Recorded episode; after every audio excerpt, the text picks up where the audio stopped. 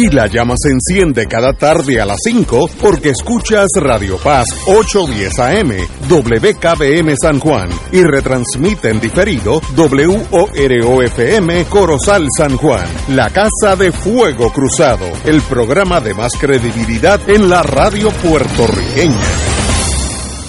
Esta emisora y sus anunciantes no se solidarizan necesariamente con las expresiones que escucharán en el siguiente programa. Son las 5 de la tarde, hora de escuchar Fuego Cruzado, el programa de más credibilidad en la radio puertorriqueña, en las voces de Ignacio Rivera y sus panelistas invitados con su discusión política dinámica e incisiva de los acontecimientos más importantes del momento. Fuego Cruzado comienza ahora.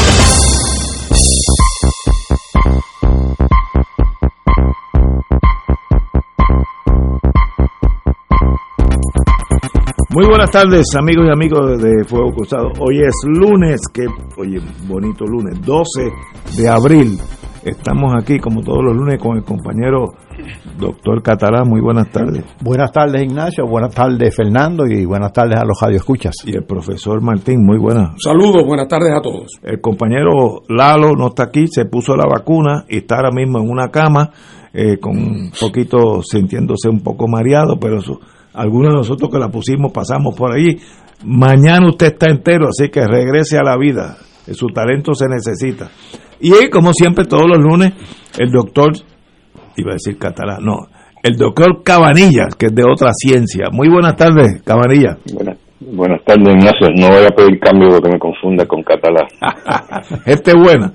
Eh, tengo una, antes que todo, algo que me pasó el domingo. Ayer yo llamé, yo siempre llamo a un, a un nieto los domingos, que tiene 18 años. Me dijo que se había vacunado contra el COVID en la oficina de su doctor. Y es la primera vez que yo oigo que un doctor privado puede tener vacuna del COVID. ¿Eso, eso es una excepción o ya eso es la regla?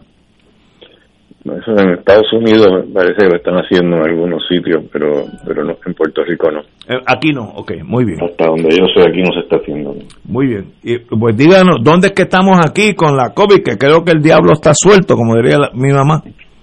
El diablo está suelto, pero antes de hablar del diablo, quería contestar una pregunta que me hicieron el viernes pasado acerca de la vacuna soberana de Cuba ah, y de la vacunación en Haití. Digo, ha quedado en que iba a averiguar.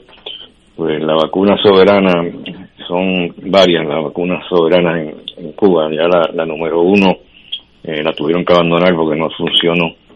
Ahora mismo está en la soberana 2 y el ensayo clínico comenzó el 8 de marzo. Tienen 44 mil voluntarios y todavía están vacunando, así que realmente pues no tenemos todavía datos en cuanto a la eficacia. En cuanto a la vacunación en Haití, eh, eso es un tema todavía más interesante. Cuando me puse a mirar, eh, realmente ahora mismo en Haití no hace falta vacunar a nadie. Esa gente tiene de, de, las estadísticas más bajas en, en, cuanto a casos nuevos. Están teniendo un promedio como de seis casos nada más al día. Wow.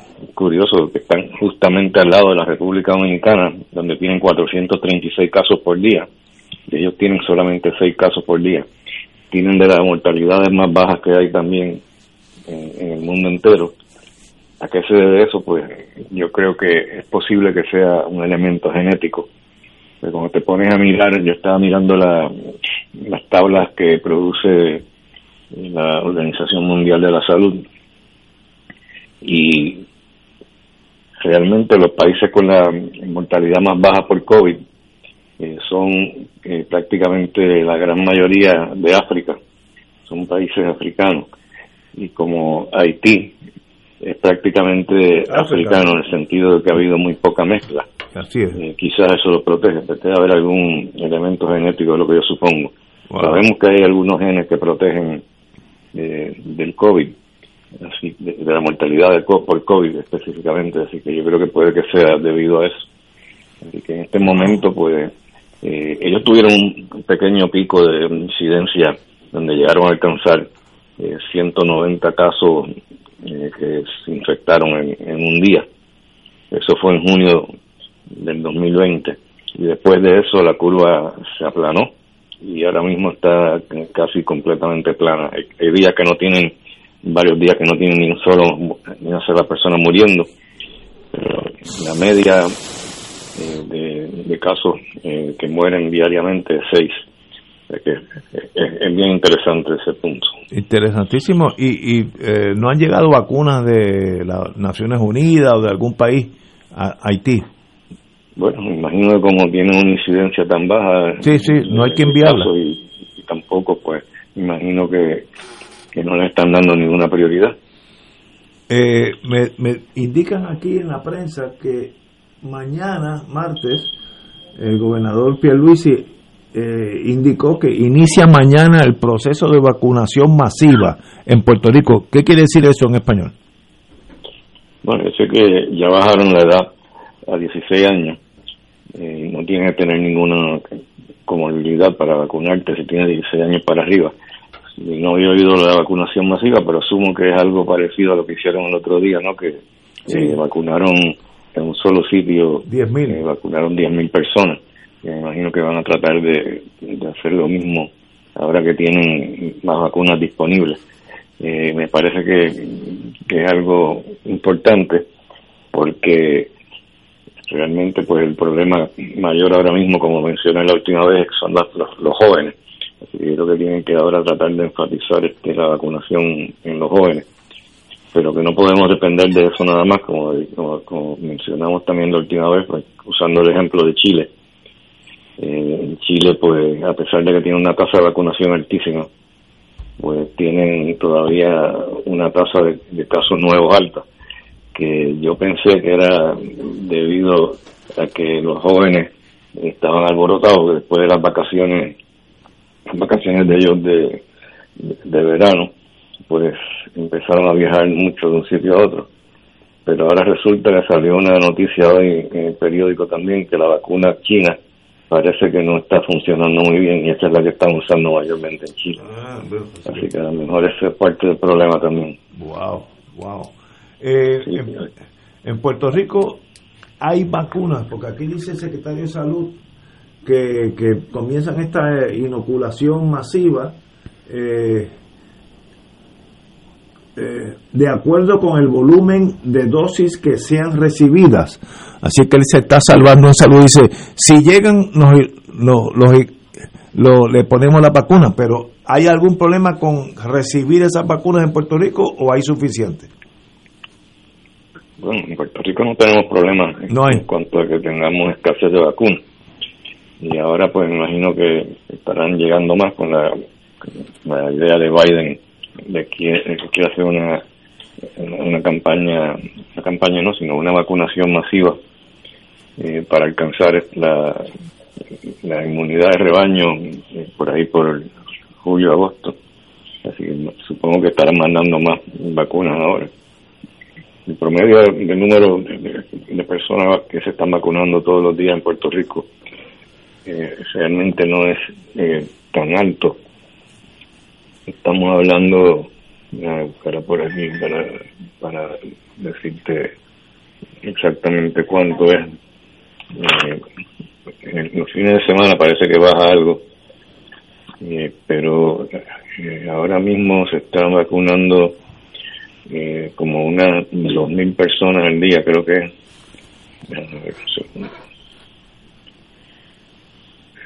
Correcto, más de eso, perdón. 2.000 al día. ayer fueron 12.991, 12, o sea, 13.000 eh, personas que se vacunaron. Pero el día antes, eh, 31.745. Y el día antes de eso, pues fueron 29.000. O sea, se están vacunando alrededor de una, una unas 30.000 personas al día diarias, con excepción de ayer, sí. Pues es un montón, un montón. Compañero Martín. Saludos. Hola, Fernando. Saludos. Oye, eh, me he quedado patinifuso con lo que has dicho de la situación de Haití. Digo, y eso que estoy presumiendo, como me parece evidente que los números en Haití siempre deben ser un poco peores de lo que se conoce, ¿verdad? Eh, porque el, sistema de llevar la cuenta en Haití es, muy, es muy, muy rústico. Eh, en Haití, por ejemplo, en este momento no está funcionando o apenas está funcionando el, el, registro demográfico. O sea, eh, eh, o sea que no, se registran eficazmente ni los nacimientos ni las muertes.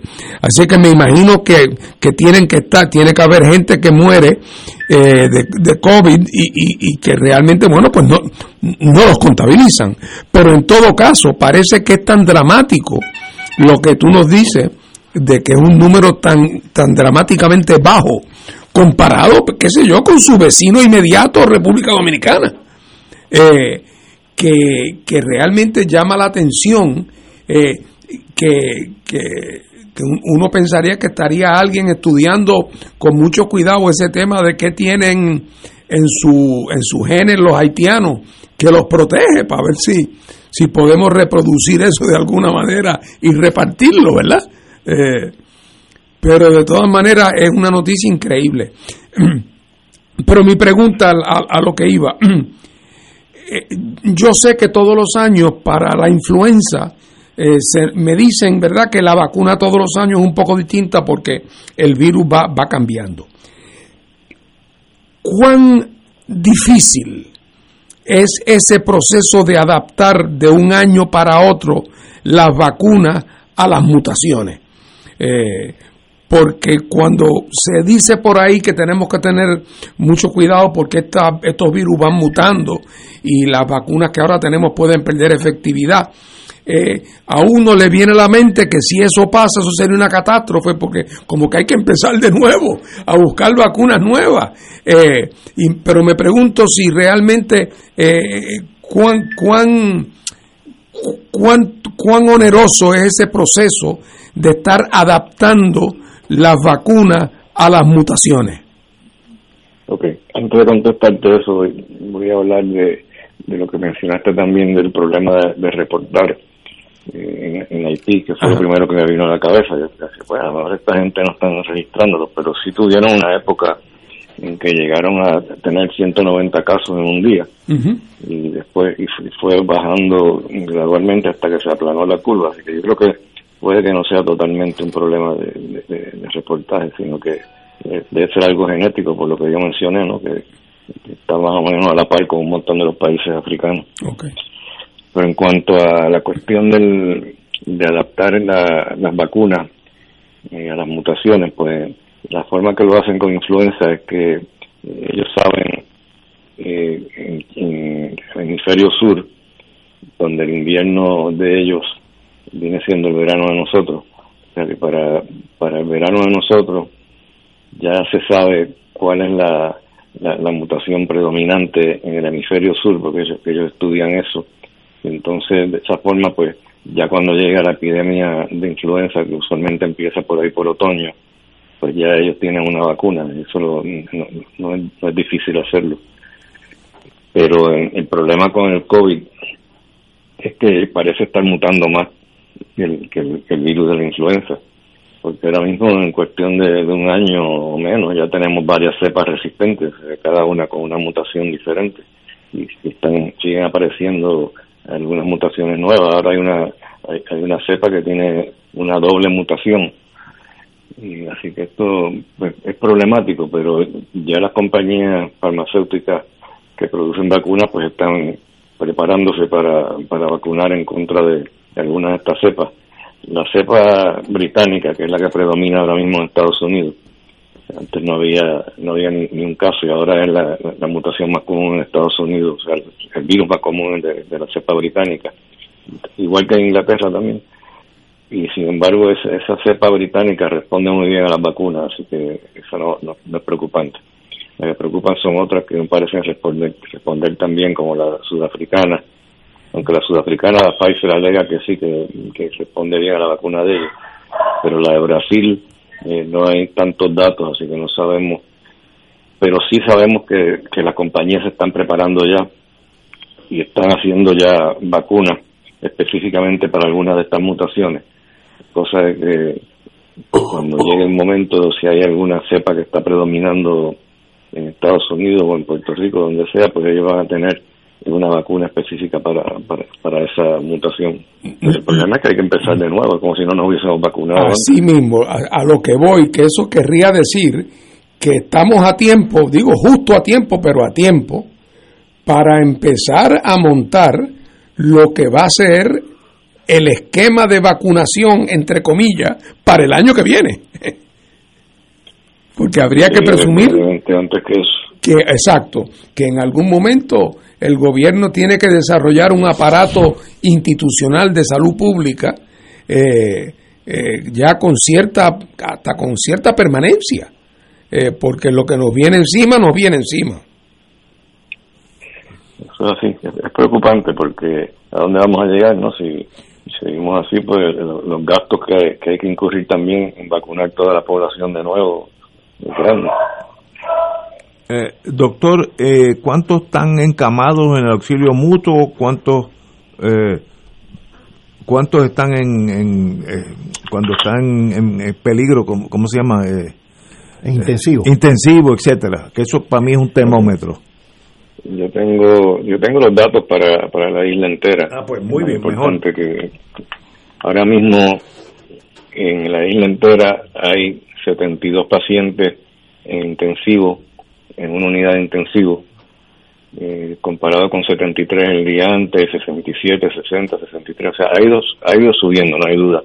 Fíjate que en, en marzo, en marzo 21, estábamos hablando de un número de pacientes intensivos eh, que era era de 19 y ha ido subiendo 23, 25, 30, 33, 42, 43, 56, 61, 63 y ahora mismo están 72, como dije, o sea que ha habido definitivamente un número eh, que está aumentando de forma vertiginosa. Si uno mira la curva de, de Johns Hopkins, que usa el promedio móvil de, de una semana, eh, le da miedo a uno, porque la noticia mala es que eh, rompimos ya nuestro propio récord, eh, que lo, habíamos alcanzado, lo habíamos establecido en diciembre 20, cuando tuvimos 972 casos en un solo día y ahora el, el 11 de abril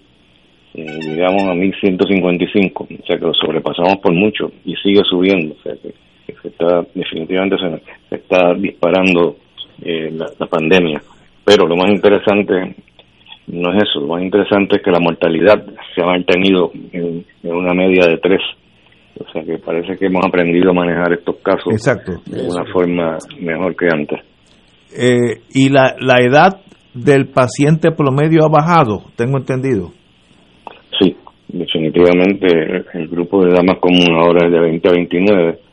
Entre el grupo de 20 a 29 años y el grupo de 10 a 20, de 10 a 19, si los combinamos los dos, eh, tenemos un 27% de, de, los infectados con el COVID. Antes la, la, la, edad, el grupo de damas común era de 50 a 59 años así que definitivamente ha bajado. Yo creo que yo pensé que era por la vacuna, que, que, ya la, gente mayor no se está infectando, pero como dije el viernes, no es debido a la vacuna, porque antes de empezar a vacunar ya, ya había bajado la edad. Así que es algo eh, que responde eh, a la forma que se están comportando esos grupos de edad, ¿no? Y parece que los, los, mayores, pues, eh, somos más miedosos y, y más serios lo tomamos en serio y nos protegemos más. Mientras que los jóvenes, pues como casi nunca se mueren y no se enferman demasiado, pues no lo cogen muy en serio. Yo creo que ese es el problema, yo creo que es ahí donde, donde hay que enfocarse ahora. En la juventud. Para poder convencerlos no solamente de que se tomen en serio esto, sino que se vacunen también. Muy bien. Eh, compañero. Buenas tardes, Cabanilla. Ante el, ante el aumento de los contagios, el gobernador tomó una decisión de instituir una nueva orden ejecutiva a partir del viernes pasado, si lleva tres o cuatro días.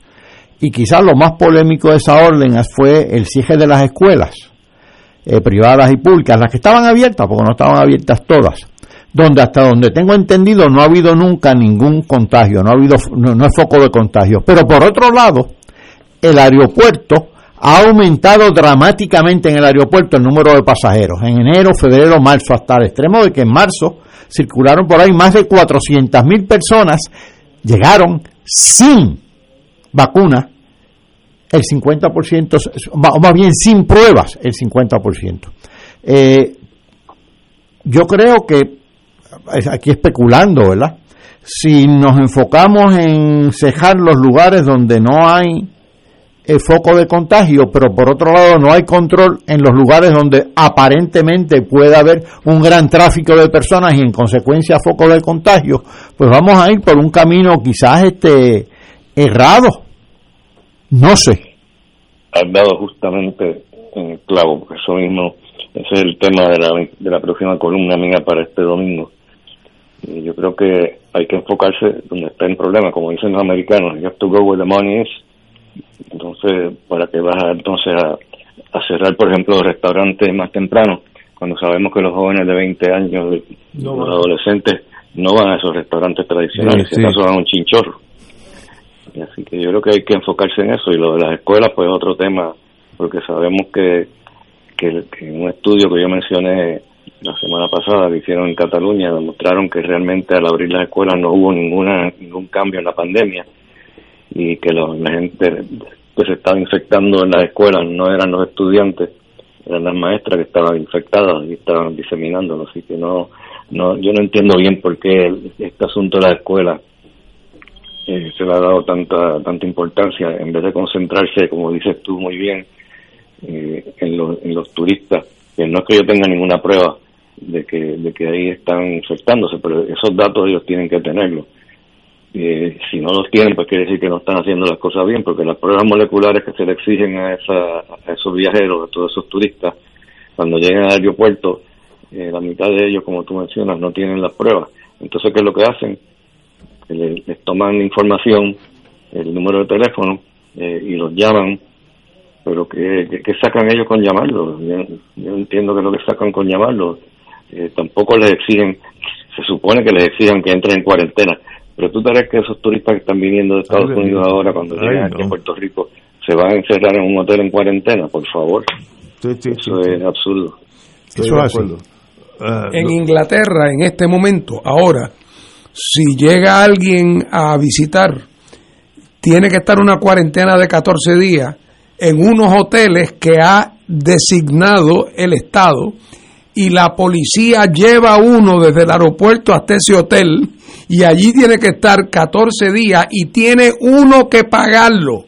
Ah, Así que por lo tanto la gente ha dejado de venir, como es natural. Obviamente. Eh, pero si no es así, se vuelve eso un, un coladero. Eh, como, la tasa de casos nuevos en Inglaterra eh, sigue subiendo vertiginosamente en dirección contraria a Puerto Rico, que va para arriba. Ellos siguen bajando y todavía no han llegado ni a una meseta. ¡Wow! Extraordinario. Doctor, muchas gracias por su atención con nosotros y es importante saber lo que está pasando. Hablamos el viernes, espero que tengan mejores noticias. bueno, vamos a ver, espero que sí. Un privilegio, doctor. Gracias. Señores, tenemos que ir a una pausa, amigo. Fuego Cruzado está contigo en todo Puerto Rico. De todo un poco, con Manolo Almeida, el más ameno en tus mañanas por Radio Paz 810 AM, de martes a viernes a las 9 de la mañana. Notas positivas, salud, ambiente, negocios y entretenimiento. De todo un poco, martes a viernes por Radio Paz. ¡Estamos vivos! Del 19 al 23 de abril, Radio Paz celebrará el Radio Maratón Conquistando Almas con la fuerza del Evangelio para orar en la Pascua por las intenciones de nuestros radioescuchas y recaudar fondos para seguir transmitiendo la palabra de salvación a través de nuestras ondas y proclamando el Evangelio de Cristo por todos los rincones donde llega nuestra señal. Contamos con tus llamadas y contribuciones accediendo al ATH móvil de Radio Paz. Como dice Marcos 16:15, vayan por todo el mundo y proclamen la buena nueva. Contamos con tu generosa aportación del 19 Ve al 23 de abril en el Radio Maratón de Radio Paz 810 AM, donde ser mejor es posible en Oro 92.5 FM, Radio Paz 810 y el Canal 13, estamos trabajando a tono con la emergencia que en estos momentos está viviendo Puerto Rico. Estamos ofreciendo nuestros servicios al máximo con el personal disponible según nos permitan las circunstancias. Si tiene un mensaje para ofrecer a sus asociados, clientes o personal, solo tiene que llamar al 787-349-7949. 787-552-0825 y nuestros empleados le comunican al personal de ventas para atender su necesidad. A nuestros clientes estén en comunicación con su ejecutivo o ejecutiva de ventas que continúan ofreciendo sus servicios como de costumbre. Recuerden los teléfonos 787-349-7949 y 787-552-0825 miércoles de Infoempresas a las 4 de la tarde, con entrevistas e información con nuestros emprendedores y empresarios. No te lo puedes perder, miércoles a las 4 de la tarde, por aquí, por Radio Paz 810 AM y Radio Paz 810.com. Los espero. A mí me gusta mi pueblo, a mí me gusta mi gente,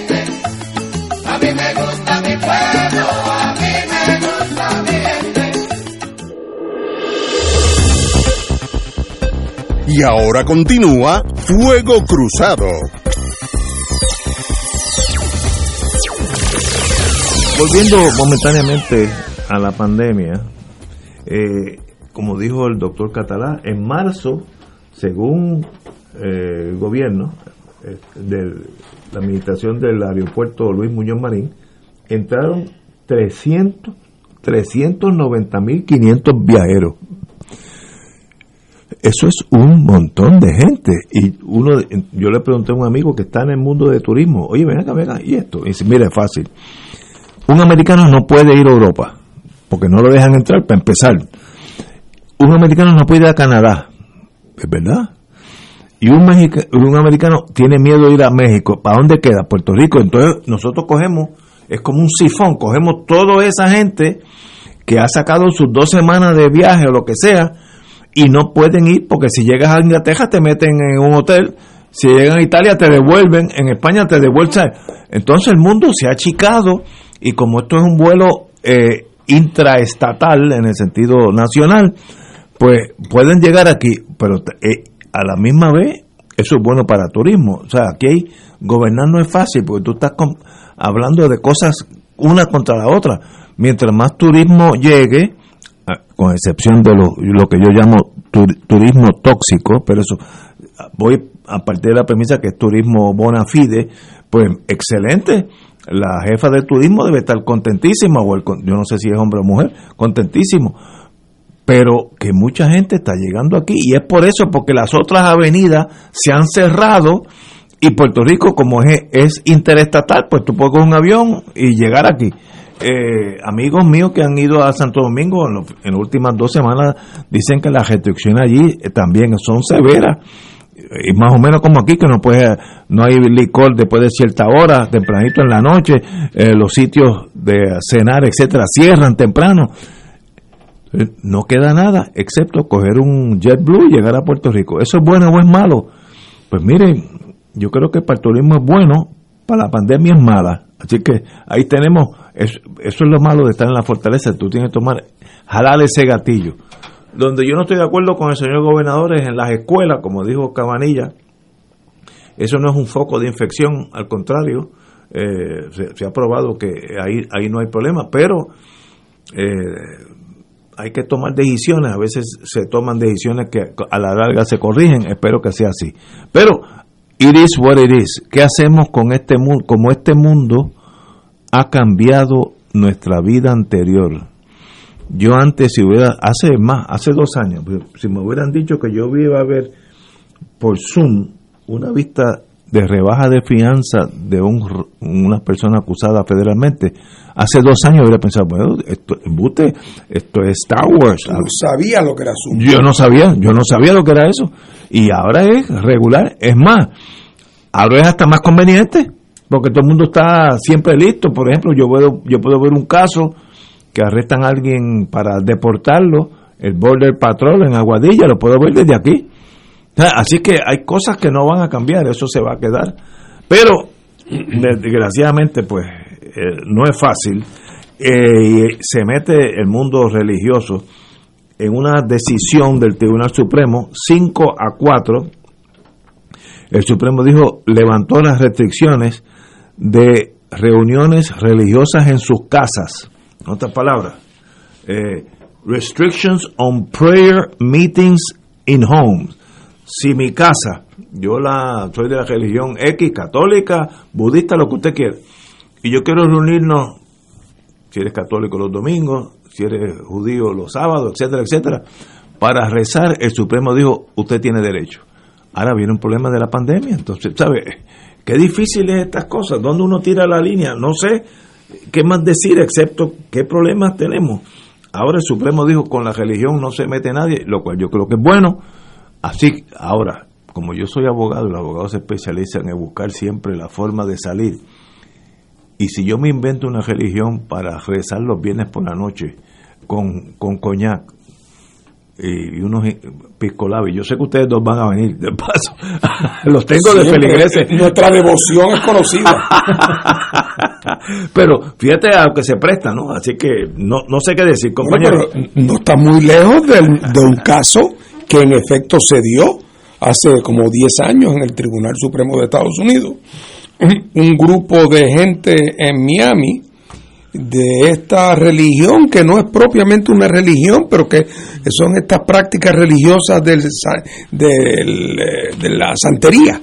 Eh, y entonces, eh, en entre una de las ceremonias, parecida al vodú haitiano, y que me perdonen los que saben de esto por mi ignorancia, pero parecida al vodú, había una ceremonia donde le, le, partían el, el pescuezo a unos gallos y a una gallina y entonces la sangre de la gallina caía encima de no sé quién. y entonces unos vecinos escandalizados llevaron un caso eh, alegando que eso suponía la violación de un montón de leyes y que partían de la premisa. Y entonces pues eso pues, el Tribunal Supremo acabó en efecto decidiendo que aunque era un poco exótico eso no dejaba de ser una forma de práctica religiosa. O sea, no, no, no, era una changuería de la gente que vivía en esa casa, sino que en efecto había un grupo significativo de personas y eso tenía una cierta tradición, con todo lo que parecía era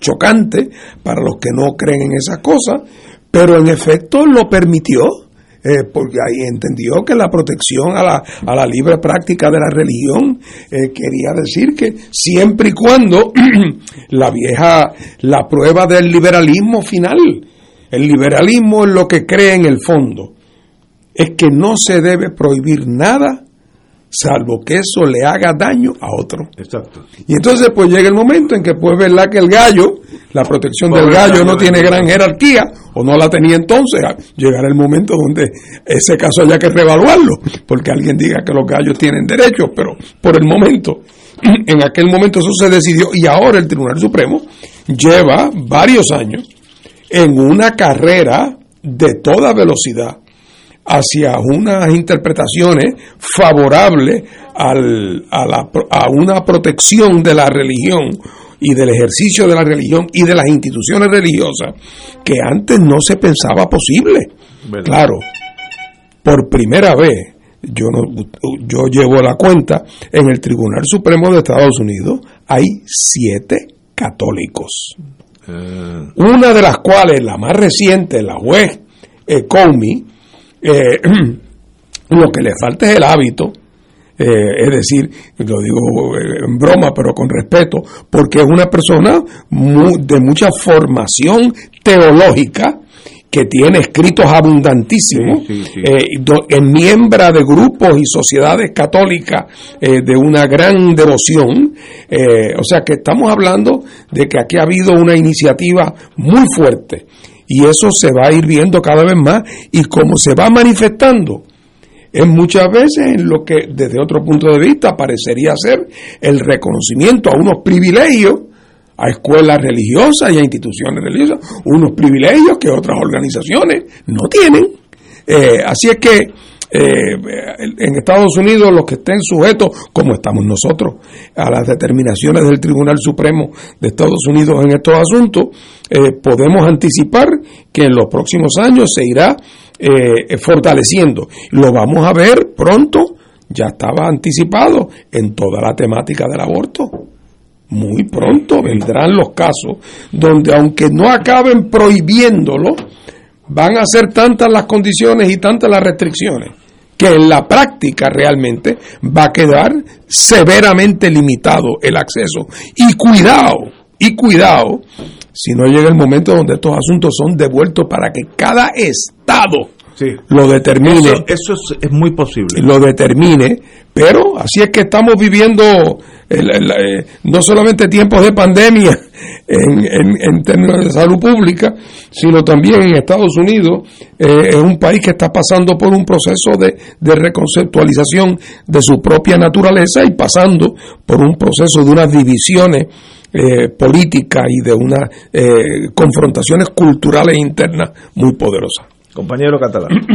Ciertamente estamos viendo que el federalismo en Estados Unidos como que tiene un juego pendular eh, a veces más unitario, es decir, más, más, más jurisdicción a cargo del, del gobierno federal y a veces más descentralización, cada estado haciendo lo suyo.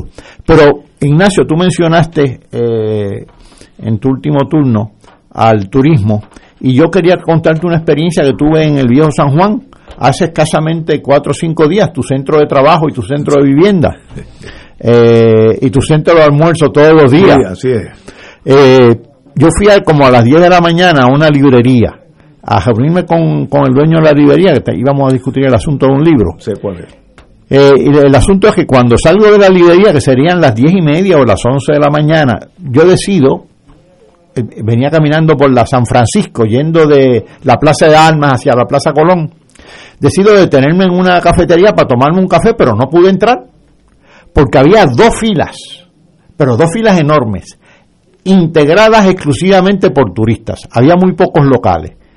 Eh, y por turistas, eh, yo te diría que no era el turismo común que baja de los cruceros, era otro tipo de turistas, ciertamente. Estaban vestidos de playa todos, eh, yo diría que muy provocativamente. Ah, yo le llamo eso turismo tóxico, ya yo sé por dónde tú. Pero estaba lleno, lleno. Eso es caña. Lleno. Y ciertamente distanciamiento absolutamente ninguno.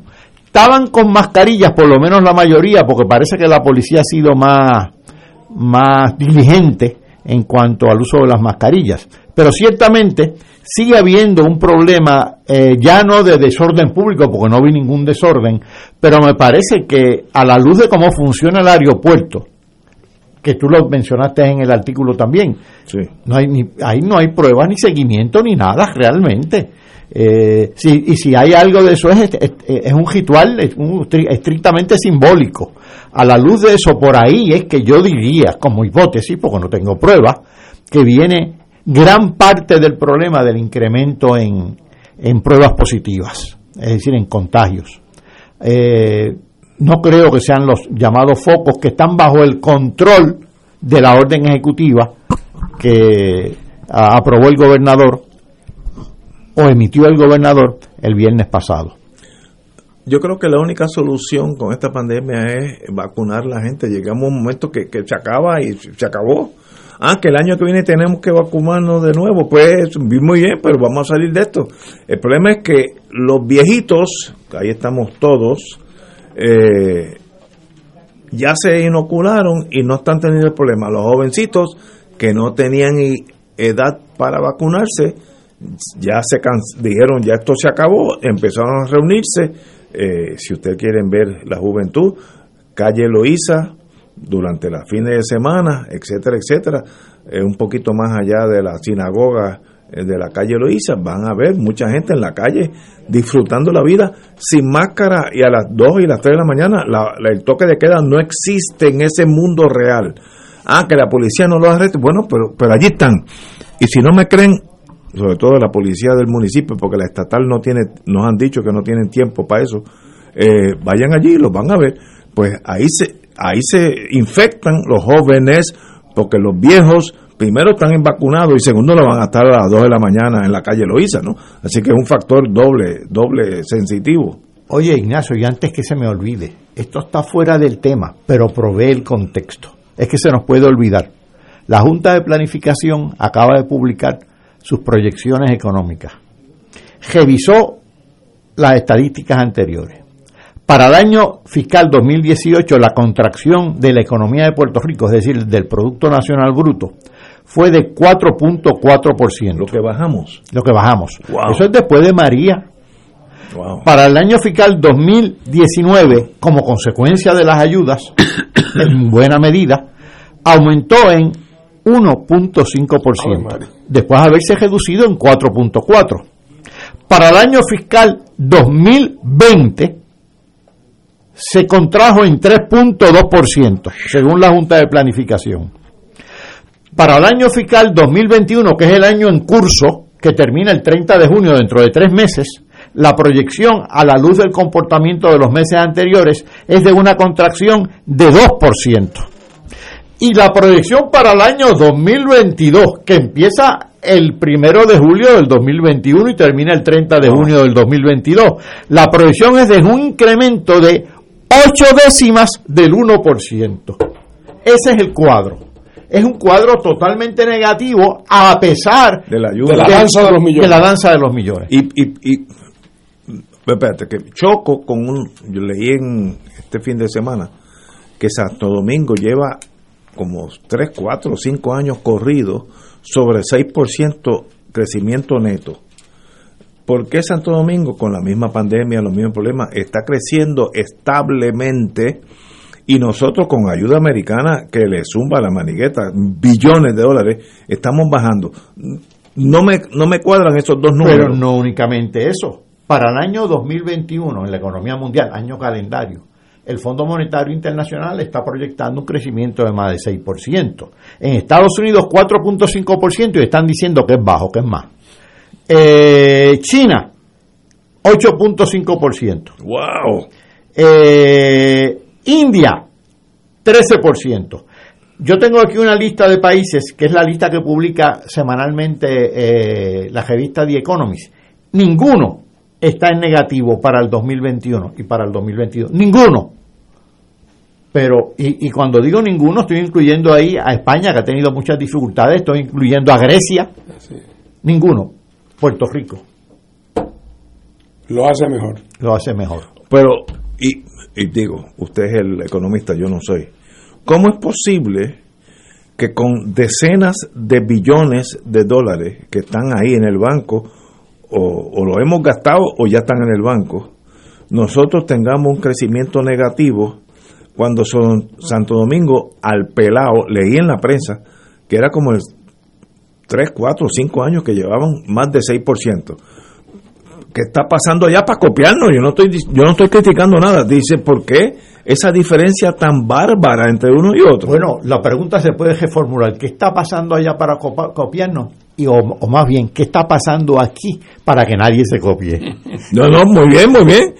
Contéstame cualquiera de las dos. Bueno, mira, no, no me cuadran si tú echas agua en una canasta de paja, se va, se, se va a ir, ¿verdad? Se agota. Fíjate con el dinero que va a llegar probablemente al Departamento de Educación. ¿Tú has visto las contrataciones que está haciendo la Secretaria de Educación? ¿Por dónde tú crees que se va a ir ese dinero? Para la educación. Se va a ir, eh, ese dinero se va a gastar eh, productivamente. Quizás parte. Esa es, la parte que explica el, crecimiento de ocho décimas del 1% para el 2022. ¿Qué se necesita? Mire, yo traje una lista aquí. Vamos, vamos a una pausa, amigos, y regresamos con tenemos que tocar la secretaria de Educación que está tiene plutonio 220 según los científicos. Vamos a una pausa. Fuego Cruzado está contigo en todo Puerto Rico. Buenos días familia. Es la casa a la que siempre puedes llegar sin invitación. A las 10 de la mañana, Judith Felicie es tu anfitriona para conversar sobre medicina, psiquiatría de niños y adolescentes, artes, derecho, valores y fe. Todos los días por Radio Paz 810 AM. Buenos días familia. Donde una conversación parece demasiado corta. Buenos días familia. De lunes a viernes por Radio Paz 810 AM. Fuego Cruzado, el programa de más credibilidad en la radio puertorriqueña, es ahora la tribuna abierta de análisis noticioso, con diversas perspectivas que exploran el trasfondo de lo que acontece a diario y cómo nos afecta. Escucha Ignacio Rivera y sus panelistas invitados de lunes a viernes en Fuego Cruzado en transmisión diferida a las 10 de la noche por Oro 92.5 FM.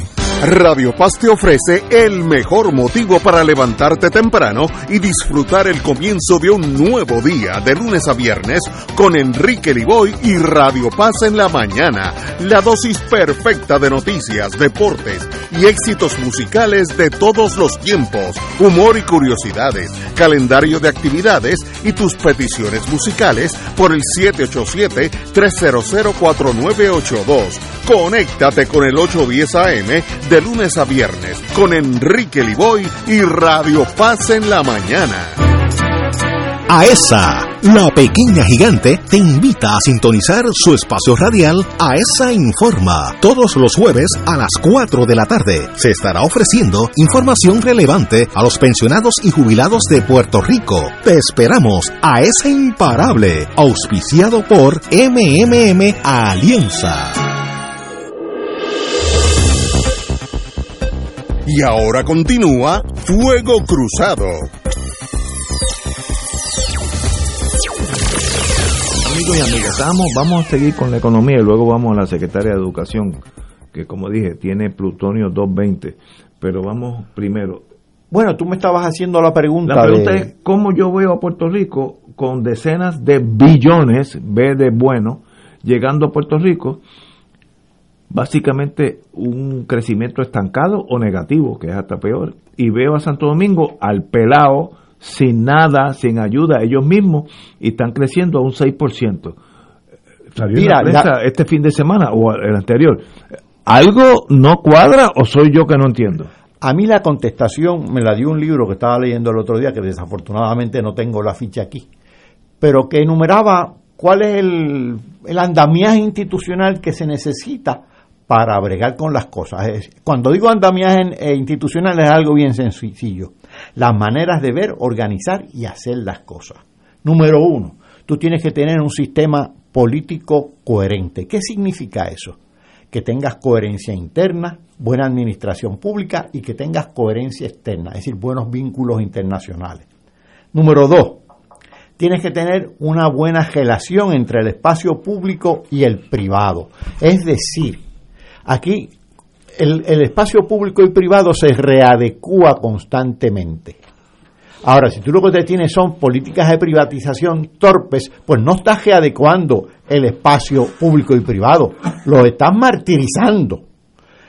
Tienes que tener buenas normas de administración pública, un buen sistema de mérito. Aquí no se tiene. Ciertamente no se tiene. Y como tú acabas de decir, este, en el caso del Departamento de Educación, pues la cosa anda mal.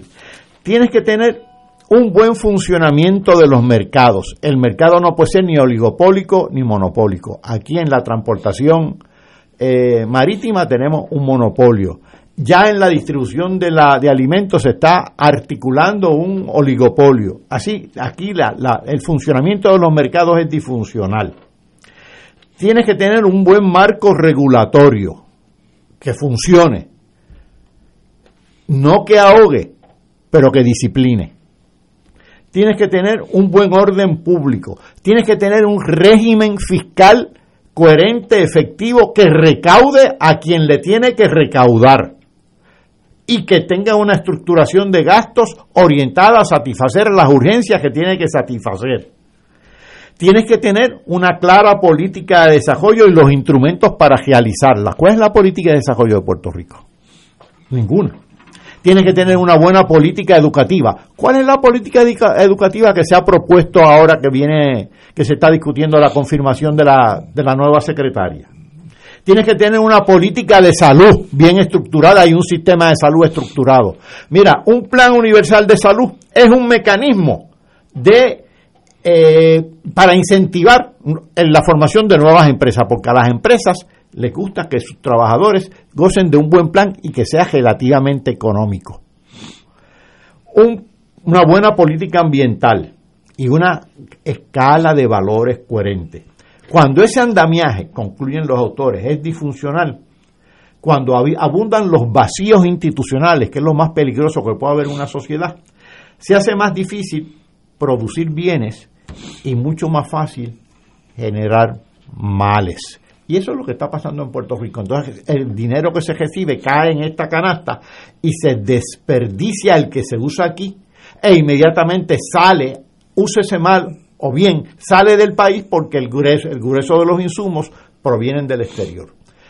Así que realmente, y no, y no, se están utilizando para desarrollo, excepto quizás lo que se use para alguna infraestructura, pero la infraestructura es para apoyar el aparato productivo. las cajeteras no producen, las, las cajeteras sirven para que se produzca. Así que hay que tener un plan de desarrollo. En el caso de estos países que estaba mencionando, cuando meten dinero, la economía se activa, pero es una economía que ya existe en Puerto Rico. Inyectar dinero, no va a haber economía que se active porque esta economía se tiene que reconstruir, no, no, no es reavivarla, es que nazca nuevamente. Y ese es el gran problema que estamos enfrentando. Pero yo como no soy economista te pregunto, cuando tú dices reconstruir, ¿de, de qué tú estás hablando? Dime qué es reconstruir una economía hacer la nueva. En el caso de Puerto Rico, ejemplo, no tenemos una industria agroalimentaria. ¿Qué hace falta? Pues mira, hay que montarla. No tenemos una industria farmacéutica estable. Se está desdibujando. Pues hay que montarla. En este caso, genéricos, capital local, es parte de ese dinero, capital eh, del exterior, ciertamente, tienen que ser en el caso de la farmacéutica, tienen que ser o del exterior o en el mejor de los casos joint ventures, empresas de capital conjunto. en el caso de turismo, explorar distintas avenidas que no realmente no tenemos, avenidas del turismo ecológico, avenidas del turismo cultural, eh, no competir con el Caribe porque podemos perder, pero complementarlo, enlazarnos al cooperativismo, al perdón, al, al turismo del Caribe, cosa que no estamos haciendo. Eso no está haciendo. Estamos, realmente estamos pasivos y que los turistas vengan. Estamos positos, mira, te doy exención contributiva al que aparezca. Pero no hay estrategia, no hay estrategia ninguna. Aquí la estrategia de desarrollo económico, de turismo y todo lo demás es al que aparezca y al que aparezca le doy ventajas y muchas veces el que aparece así, este, como silvestre, no es precisamente el más indicado. Compañero Martín. Bueno, mira, ¿qué usted haría? ¿Qué, qué hacemos con esta realidad? Bueno, e, e, esto es un tema que hemos discutido antes. Mi teoría, yo no quiero sonar a grandes males, grandes remedios. Eh, el problema de Puerto Rico, yo sé que es fácil decirlo y, difícil hacerlo. Eh, aquí la manera en que, está, en que nuestro gobierno y nuestro modelo de desarrollo económico están diseñados ya no producen. Bueno, no producen. Eh, son incapaces de hacer las cosas mínimas. Tú tienes un país donde cada vez se está yendo más gente. Tú tienes un país donde cada vez en la agricultura se produce menos. Tú tienes un país donde cada vez la fuerza obrera, es decir, aquellos que están aptos para eh, trabajar eh, de ese grupo, cada vez una proporción menor trabaja. Tú tienes las escuelas, como dijimos ahorita, cerradas a cal y canto. Oye, pero dijera, bueno, es que están cerradas por la pandemia. Oye, pero cuando las abramos en agosto, eso va a estar como nuevo. Porque cogimos todas las escuelas de las escuelas de Guánica están igualitas que estaban al otro día del terremoto. No han arreglado ni una columna. Oye, ni una. En otras circunstancias uno diría, caramba, pero es que no hay con qué. Pero aquí los recursos están yo, yo siempre recuerdo cuando después del terremoto de Haití, creo que lo he mencionado antes aquí, después del terremoto de Haití empezó a aparecer aquellos compromisos de naciones de donar dinero para la reconstrucción de Haití y llegó el momento en que pasaban los meses y los meses y los meses y no se reconstruía nada. Y no era porque el dinero no estaba disponible, es que no había capacidad de ejecutar. ¿Ah? El ingeniero que tenía que hacer al puente no existía. No, existe. Eh, o, el trámite para buscarlo, si tú no lo tenías, no había quien hiciera ese trámite. Es decir, la capacidad incluso de gastar el dinero. Eh, olvídate ahora de si efectivamente de gastarlo. No, no existía. Y nosotros vamos por ese camino. Cuando hablamos de lo del aeropuerto, yo comprendo que alguien hubiera dicho, no, mira, aquí el aeropuerto hay que dejar que la gente entre y salga como el viento. Porque eso es bueno para el turismo y si alguien se enferma, pues que se enferme, que, se ponga mascarilla. A los Bolsonaro. Es cada cual la teoría. Aquí la teoría es le vamos a exigir pruebas moleculares y al que no la tenga vamos a, eh, a inducirlo a que haga una cuarentena y a monitorearlo. Ahora digo yo, estamos como Haití. Tenemos nosotros capacidad para monitorear. No, eso. pues no la tenemos. Decía el principito, eh, San Superí, cuando el general ordena a los soldados que salten de flor en flor y los soldados no saltan, ¿de quién es la culpa? Hombre, no es de los soldados, es del general, porque los soldados no pueden saltar de flor en flor. Y entonces aquí se creen que es cuestión, pues ordeno que los que lleguen al aeropuerto el que no tenga eso, inmediatamente va, va a ir a cuarentena y le vamos a dar seguimiento. Mentira porque no hay capacidad para hacerlo. No quiero hablar de las lanchas de vieque y de las estivas de goma, pero es que no hay capacidad, no hay capacidad. Y esa ausencia de capacidad se muestra en todo. Entonces, ¿cuál va a ser la política económica? Bueno, no por, no por otra razón, con la posible excepción del año de Arra, de los fondos Arra, donde la economía subió en casi un por ciento, como efecto directo de los gastos de arra. Y de ese momento que tú eh, señalaste ahí, Paco, donde también hubo un pequeñísimo crecimiento de, de uno y pico por ciento, fuera de eso, los últimos 15 años han sido de contracción económica. Ningún país, yo no sé en otra, yo no sé en la África subsahariana, pero en el mundo del cual yo tengo más familiaridad, eso es un dato a nivel de, del libro de récord Guinness. 15 años. O sea, bueno, tú, como tú recordarás cuando estabas en la Universidad de Maryland y cogiste aquel cursito de economía, el primero que cogiste, y te dieron la definición de que era una recesión. Una recesión era cuando la economía se contraía más de dos trimestres corridos. Más de dos trimestres. Imagínate. Y aquí llevamos 15 años de contracción. O sea, no es que a veces sube mucho y después tiene una... No, es que bajando, bajando, bajando, con un par de pequeños blips que apenas llegó al 1% cuando los fondos jarra. Y, así que lo que te quiere decir eso es la doctrina de reciprocity. Si el carro se cayó, ay, se fue por el barranco y estaba todo bien, tiene que ser porque los frenos no trabajaban, no hay ninguna otra explicación. Así que aquí el aparato del Estado no está funcionando su teoría de desarrollo siguen invirtiendo en una visión del desarrollo que evidentemente no está produciendo ningún resultado, porque si produjera resultado lo estaríamos viendo. Y eso, ya tú ves, que esa llegada de los dineros federales que vienen para paliar eso, a mi juicio, a la larga, en vez de hacer bien, lo que va a acabar haciendo es mal. Primero porque culturalmente hace que la sociedad y el Estado de Puerto Rico digan, olvídate, si hay algún problema, los federales lo van a resolver. FEMA, FEMA el hombre. FEMA viene a resolvernos. Aquí FEMA tuvo que venir a decir qué hacer con los cadáveres que había en ciencia forense. FEMA tuvo que traer un par de trailers porque, porque aquí en Haití se hacen autopsias y hay ciencia forense y aquí no sabíamos. En un momento dado se hacían. Así que esa crisis en el funcionamiento de las cosas más sencillas, pues caramba, si no se puede en lo sencillo, Paco pregunta cuál es la estrategia de desarrollo económico. Bueno, para muestra un botón.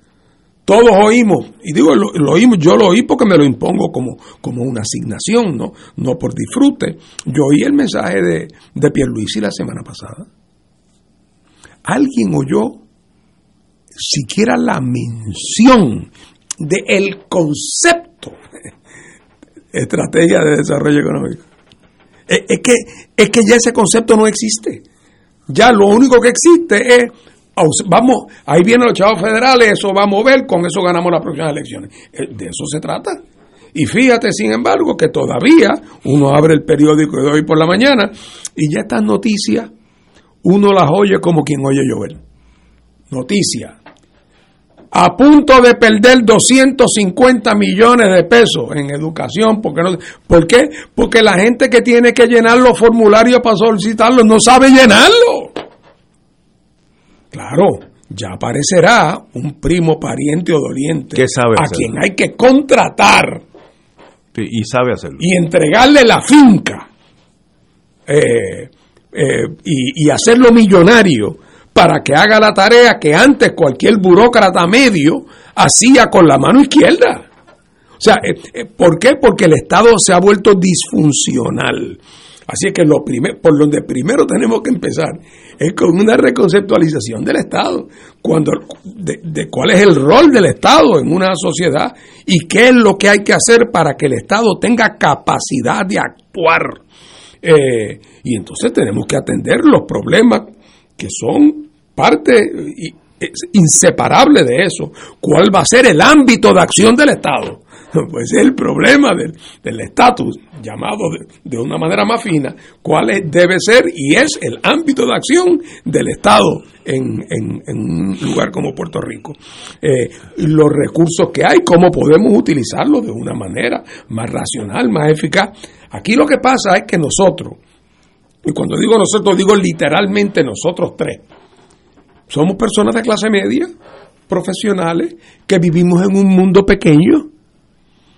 Eh, en Haití hay muchos millonarios, porque si todos los haitianos, entre una cosa y otra, gastan tres o cuatro pesos al día, para comer y para gasolina y eso, pues ahí ya hay 50 o 60 millones de pesos que se gastan y los que, y los que son los dueños de las tiendas y los supermercados y los puestos de gasolina, tú vas a tener cientos de familias que van a poder vivir muy bien y en Puerto Rico son miles miles.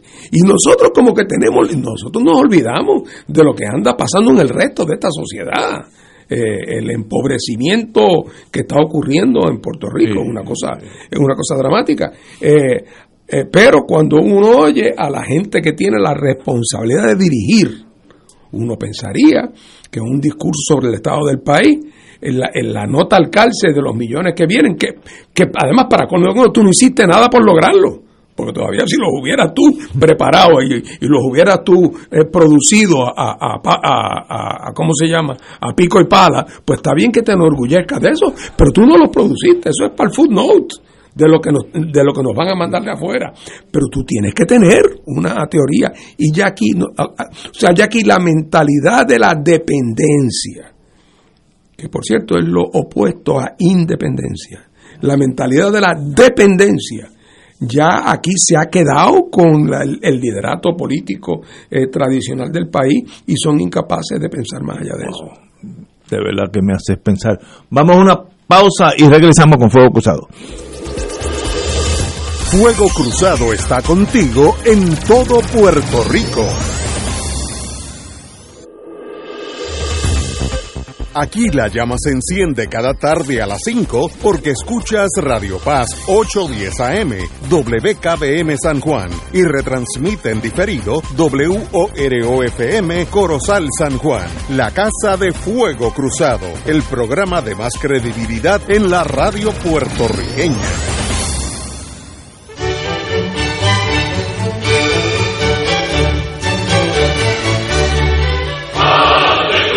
Reina del cielo, alégrate, aleluya. Porque el que mereciste llevar en tu seno, resucitó como lo había dicho, aleluya. Ruega por nosotros a Dios. Gózate y alégrate, Virgen María, aleluya. Porque ha resucitado Dios verdaderamente. Oremos. Oh Dios, que por la resurrección de tu Hijo, nuestro Señor Jesucristo, has llenado el mundo de alegría. Concédenos, por intercesión de su Madre, la Virgen María, llegar a alcanzar los gozos eternos por Jesucristo nuestro Señor. Gloria al Padre, al Hijo y al Espíritu Santo, como era en un principio, ahora y siempre, por los siglos de los siglos. Amén.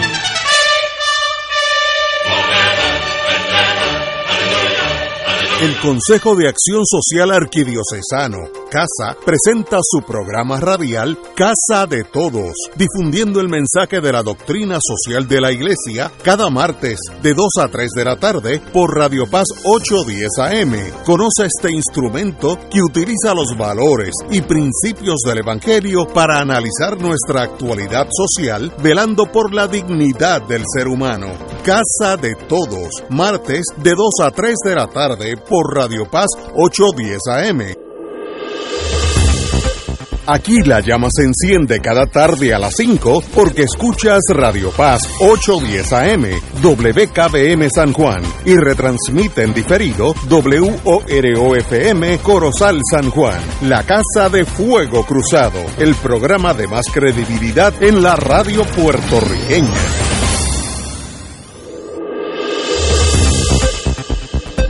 Y ahora continúa Fuego Cruzado.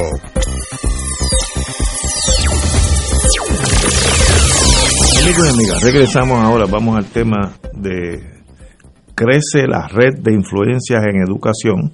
Estamos hablando de la señora designada como secretaria de Educación, Elba Aponte Santos.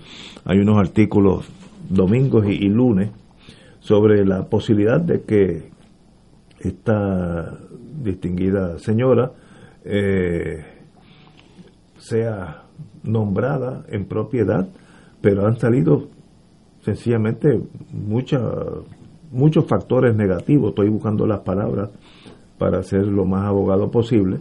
La prensa dice que esta señora Aponte ubicó figuras claves en la agencia para garantizar contratos, compras y votos a favor de su confirmación, al tiempo que, que se construye una red de influencias a través de reconocidas figuras políticas con acceso directo a su oficina. Esas son cosas mayores, sencillamente con eso se pone ese nombramiento en jaque. Eh, dice la prensa, Aponte también ha otorgado poderes a exfuncionarios de distintas ramas del gobierno que intervinieron, que intervienen directamente en asuntos de educación, lo cual es imposible, sin, sin ser parte de la agencia. También indicó, la prensa empieza a nombrarlo, personas que son, estoy siendo sutil, algo controversiales. Eh, el ex superintendente del Capitolio, José Gerón Muñiz, Muñiz eh, que es uno de los lugartenientes del senador Tomás Rivera Schatz, eh, Carla Calzada, portavoz de Muñiz en el Capitolio, eh, Carlos Molina, también el ex alcalde de, de Arecibo, y cito de la mano de Molina llegó a Educación Jesús González, quien era vicealcalde de Arecibo, eh, también el estratega en comunicaciones Pedro Rivera Casiano, de los tiempos de, de Carlos Romero Barceló y de, y de Maravilla, etcétera, etcétera. Eh, no sé si me, se me queda uno que otro. Eh, un publicista llamado Elliot David Rivera, no sé quién es, etcétera, etcétera. Por tanto, o sea, esta señora con estas con estas dos páginas del Nuevo Día del sábado se pone contra la pared porque uno tiene que pensar quién de verdad va a votar por ella, sea o no de su partido, con este escuadrón del pánico detrás de ella ya encumbrados en la dirección de educación. ¿Sería ella la secretaria o sería un monigote de estos que sí tienen poder? Me tiro esa pregunta al aire, sin, sin, sin aventurarme a decir nada. Compañero Martín. Bueno, yo en este programa, eh, en distintas ocasiones, he planteado la pregunta de cómo fue posible que un monopolio de generación eléctrica en un país como Puerto Rico se fuera a la quiebra. Que no es fácil. Eso no, y es, eso fácil. no es fácil. Eh, pero de eso no vamos a hablar hoy. vamos a hablar de otra pregunta. ¿Cómo es posible tener un sistema de educación? ¿Cómo ha sido posible? En el que todos los años tú gastas más dinero en menos estudiantes y con peores resultados. Eso no es Oye, y lo logras superar todos los años. pues, ¿quién, ¿quién trajo esa película? La misma gente que te trajo la película de cómo tú llevas a la quiebra a la Autoridad de Energía Eléctrica.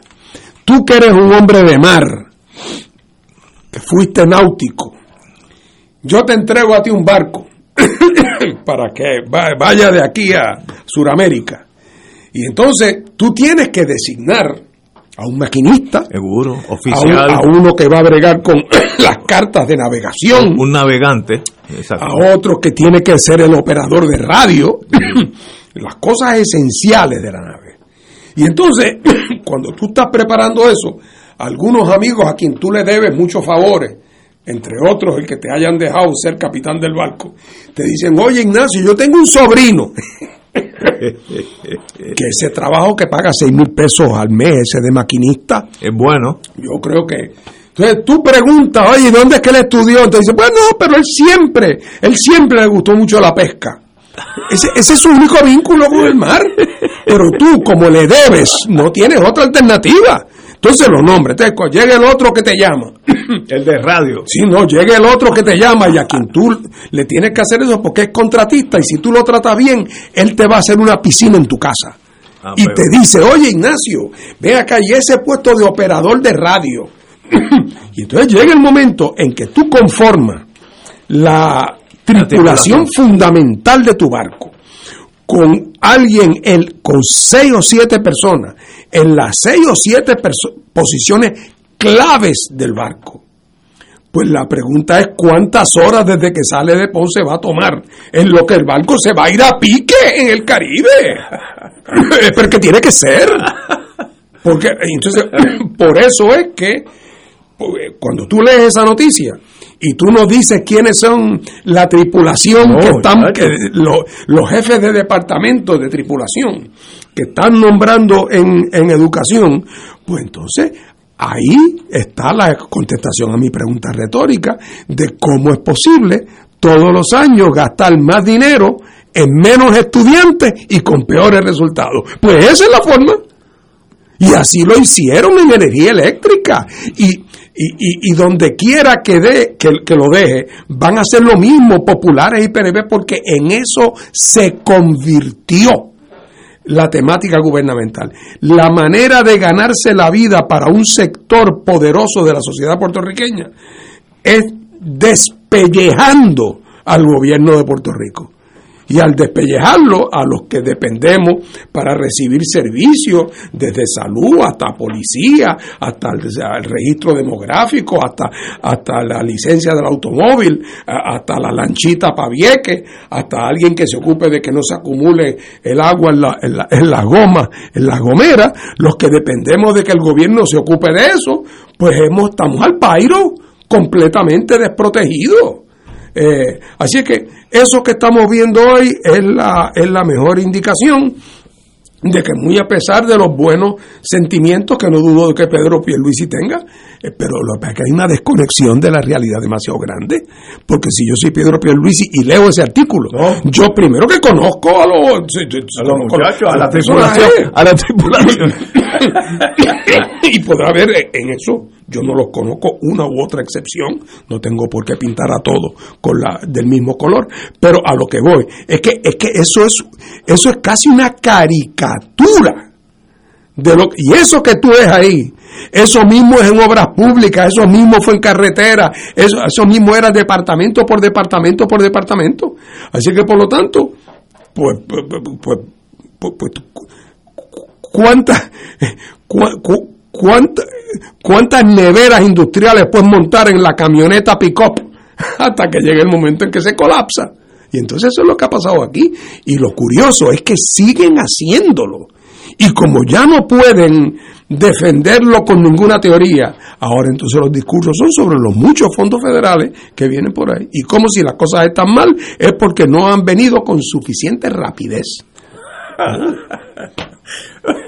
Bueno, antes que todo, como me habló del mundo mío anterior, eh, un barco necesita lo sigui- mínimo lo siguiente. Primero un capitán, first officer, primer oficial, que es el vicecapitán, que cuando él está durmiendo pero está a cargo de ese tipo de cosas. Sigo bajando.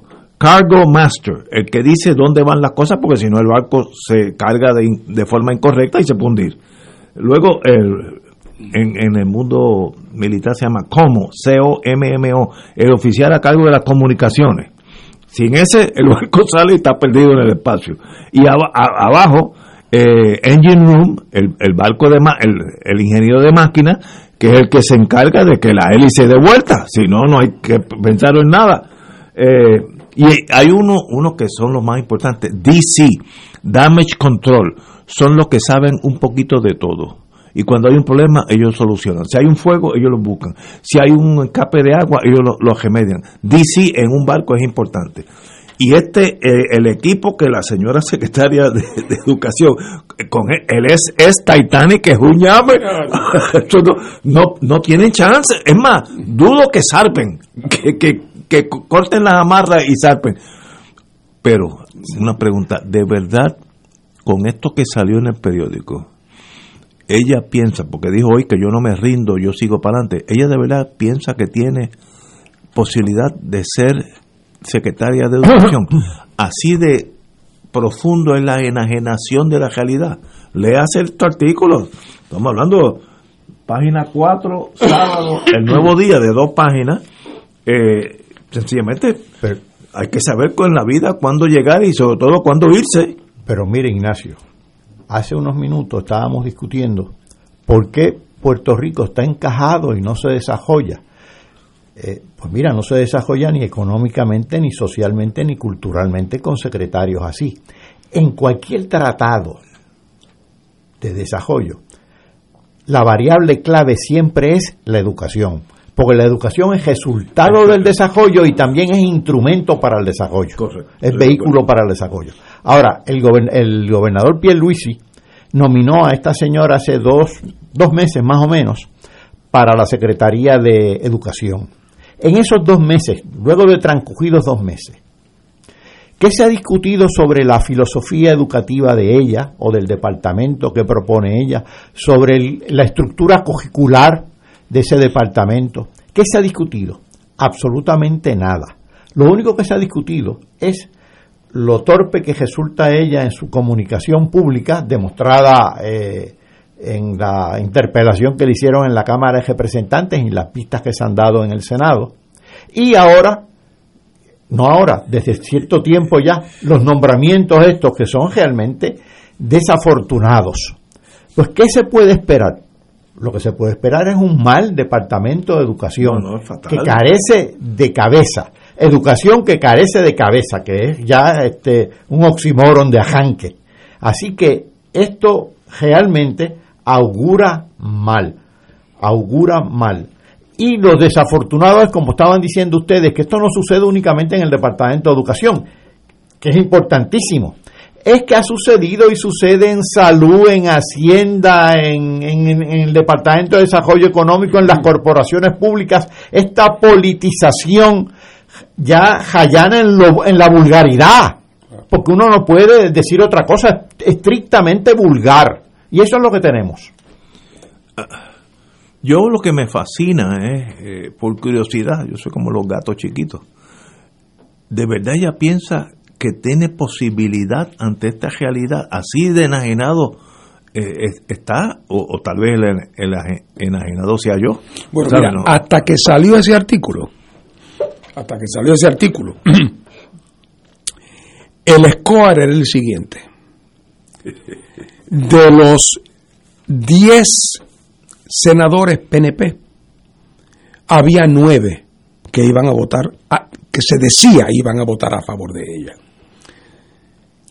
Había cuatro populares, de los 12 populares, había cuatro inclinados a votar a favor de ella, cuatro más nueve, 13 le faltaba uno para llegar al número mágico de 14, y estaban poniéndole presión a Vargas Vidot para que Vargas Vidot fuera el voto número 14. Bueno, eso es antes de eso. Tú me preguntarás, oye Fernando, usando el manual de ciencia política 101, ¿por qué una persona que ha hecho el pobre desempeño que ha hecho ella durante estas semanas en que ha, en que ha estado designada. Eh, ¿Por qué habría porque que un PNP la apoye, bueno, pues disciplina de partido, pero que haya cuatro populares. uno se pregunta, ¿por qué cuatro? Oye, porque de cuatro para cinco lo que falta es uno más. Eh, y yo te quiero decir lo que podría ser una explicación. No quiero decir que lo sea, porque no conozco ni cuáles son los cuatro por nombre y apellido, ni si ese es el caso. Pero yo soy senador y nombran, eh, designan a eh, Ignacio secretario de Educación. No es de mi partido, eh, y entonces, pues, Ignacio viene a mi oficina, como, como es normal. Esto es normal. Yo hago tres preguntas sobre su filosofía educativa, por aquello de llenar el expediente, que no se diga que yo no le pregunté. Y yo digo, oiga, eh, eh, Ignacio, por cierto, yo soy de allá de la zona de Guayama, yo soy senador por Guayama. Oiga, y nosotros tenemos un problema tremendo y es que en la dirección regional ahí andan muy mal las escuelas por esto, por lo otro. Oiga, pero hay una gente, hay, mire, hay uno que fue subdirector regional, excelente. Por cierto, tiene el mismo apellido mío porque es primo mío. Eh, y él, yo creo que y él es un tipo que no se mete en política no sé, él es popular, pero no se mete en política. Y, yo estoy seguro que sí, que él siempre ha tenido admiración por usted. Así es que yo creo que si usted, ese hombre, yo creo que podría ayudarlo mucho a usted en Guayama. Y yo creo que si, con una decisión como esa, para mí significaría que usted es un hombre que está por encima de la política. Pues ya tú sabes. Eso es así de sencillo. Así de sencillo. En algunos casos, no digo en todos. Pero ya tú ves, pues, pues, es, que, no podemos llevarnos las manos a la cabeza porque lo, lo, que, lo que estamos viendo indica que muchas cosas ocurren así, muchas. Entonces, o es que habrá cuatro populares que quedaron deslumbrados con su sapiencia pedagógica. Porque entonces ahí sí que me preocupo por si están, por si cualificados. ¿Mm? Así es que lo que te quiero decir es que aún en esta situación, ahora, ahora que salió ese artículo, hombre, que no dice nada que esos cuatro no supieran, por favor, hombre. Entonces son gente que, no, es que tienen espuelas, es que en las espuelas de ellos es que duermen los otros gallos. Y entonces, ahora que esto se sabe, pues ahora quizás algunos de ellos asuman una actitud más discreta y más pulcra y que haya uno que una pena que no la pueda apoyar porque será el nombramiento del primo. pero, también está mi elección por el medio en la próxima. Eh, así es que desgraciadamente eh, los estándares se han vuelto muy bajos. Se han vuelto muy bajos. Educación es. Eh, y entonces, un, un, departamento como ese, aquí no hay la más mínimo, no hay el más mínimo debate de ella ni planteamiento de ella sobre las cosas que hay que hacer en educación. Ninguno. Eh, el gobernador no lo menciona, como si eso fuera una cosa que corre sola. Que lo que hay que buscar es alguien que, esté a cargo, pero que eso corre bien y corre solo y anda. Sí, cuando no, estamos hablando de un departamento que, en términos de su resultado, de su, de su rendimiento, de los niveles de manejo de destreza de sus estudiantes, está por el piso. Y entonces, nada de eso lo hablan ni lo piensan. Y ella, que uno pensaría que pudiera haber sido una persona que diera, mire, yo vengo aquí a tratar de llevar a cabo una reforma, que son las siguientes, y pienso hacerlo de tal manera y cuento con ustedes, pero... Eh, así es que, pero le dicen que si le, y, si votan en contra, como, como, como creo yo que va a pasar, entonces habrá que ver quién es el próximo. Y a todo esto pues seguirá la, la circunstancia esta. Eh, en el mundo de inteligencia, cuando uno tiene que analizar un país, yo era un niño, eh, una de las cosas que tú tenías que analizar es, examina su sistema de educación pública. Búscate el país que tú quieras. Finlandia, eso es de primera clase. ¿Y dónde está Finlandia? En Finlandia no hay pobreza. Israel, Vietnam, examina los países puntales en educación. Cuba es uno de ellos, de paso, y quitando la política aparte. Y tú ves países que echan para Suecia, Noruega, Canadá, examina su sistema de educación pública, Estados Unidos no es uno de ellos, desgraciadamente, y tú vas a ver que las naciones más avanzadas, con menos desigualdad, son las que tienen los mejores sistemas de educación pública. Por tanto, quién es el secretario de Educación es bien importante en Puerto Rico. No es para que poner eh, eh, de la tripulación estén todos comprometidos con el partido o con otros políticos y no con usted. Tienen que responderle usted. Si usted va a ser capitán de navío, tiene que ser capitán de navío, no un oficial más, porque para eso está de más. A mí me dijo, yo almorcé hoy en el grupo que almuerzo siempre por el viejo San Juan, uno que sabe del mundo de publicitario, porque sale en la prensa que un político preguntó de dónde sale el dinero para pagarle a los dos señores que están eh, que están envueltos en la publicidad dice eso no es ahora eso es después que la nominen. Porque entonces después que la nominen nombran a esos dos publicitarios de educación que brega con billones de dólares y ahí sí que hay el así que ahora es una donación con miras a una inversión. Y el sistema educativo de un país no puede estar funcionando así. Miren la gente que eh, el vicealcalde de, de Arecibo que perdió las elecciones, el alcalde que perdió las elecciones. ¿Qué tracto educativo tiene esa gente? Eh, díganme, eh, sería bueno, pero nada, a mí lo que me sorprende, y eso lo mencionó el compañero Martín, ¿cómo hay gente que ante esta realidad dice, ella tiene mi voto? Si usted es un kamikaze eh, PNP, pues yo no tengo problema, porque la política a veces arranca todas las pasiones. Ahora, si usted considera que usted es un legislador de Puerto Rico, usted tiene que analizar esa, esa cosa y el, que está a cargo de, educación es uno de los puestos más importantes en cualquier país del mundo. Y nosotros lo bregamos así, bueno, eso, el que está allí, pues, un monigote de estos cuatro o cinco que van a correr educación. Y eso da vergüenza, no, no, no sé qué más decir. Vamos a una pausa, amigos, y regresamos con Fuego Cruzado. Fuego Cruzado está contigo en todo Puerto Rico.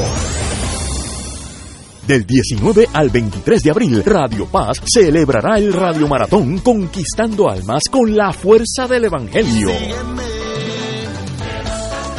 para orar en la Pascua por las intenciones de nuestros radioescuchas y recaudar fondos para seguir transmitiendo la palabra de salvación a través de nuestras ondas y proclamando el Evangelio de Cristo por todos los rincones donde llega nuestra señal. Contamos con tus llamadas y contribuciones accediendo al ATH móvil de Radio Paz. Como dice Marcos 16:15, vayan por todo el mundo y proclamen la buena nueva. Contamos con tu generosa aportación del 19 Ve al 23 de abril en el Radio Maratón de Radio Paz 810 AM, donde ser mejor es posible. Radio Paz te ofrece el mejor motivo para levantarte temprano y disfrutar el comienzo de un nuevo día de lunes a viernes con Enrique Liboy y Radio Paz en la mañana. La dosis perfecta de noticias, deportes y éxitos musicales de todos los tiempos, humor y curiosidades, calendario de actividades y tus peticiones musicales por el 787-300-4982. Conéctate con el 810 AM de lunes a viernes con Enrique Liboy y Radio Paz en la mañana. Todos los jueves Radio Paz y la Administración del Seguro Social te ofrecen un espacio informativo para orientarte y aclarar tus dudas sobre los derechos, requisitos y obligaciones para poder disfrutar de sus beneficios. Plantea tus preguntas por el 787-300-4982 y conoce antes que nadie los detalles concernientes a cambios y nuevas regulaciones, escuchando todo sobre Seguro Social con Víctor Rodríguez los jueves de 2 a 3 de la tarde por Miércoles de Infoempresas a las 4 de la tarde, con entrevistas e información con nuestros emprendedores y empresarios. No te lo puedes perder, miércoles a las 4 de la tarde, por aquí, por Radio Paz 810 AM y Radio Paz 810.com. Los espero. A mí me gusta mi pueblo, a mí me gusta mi gente.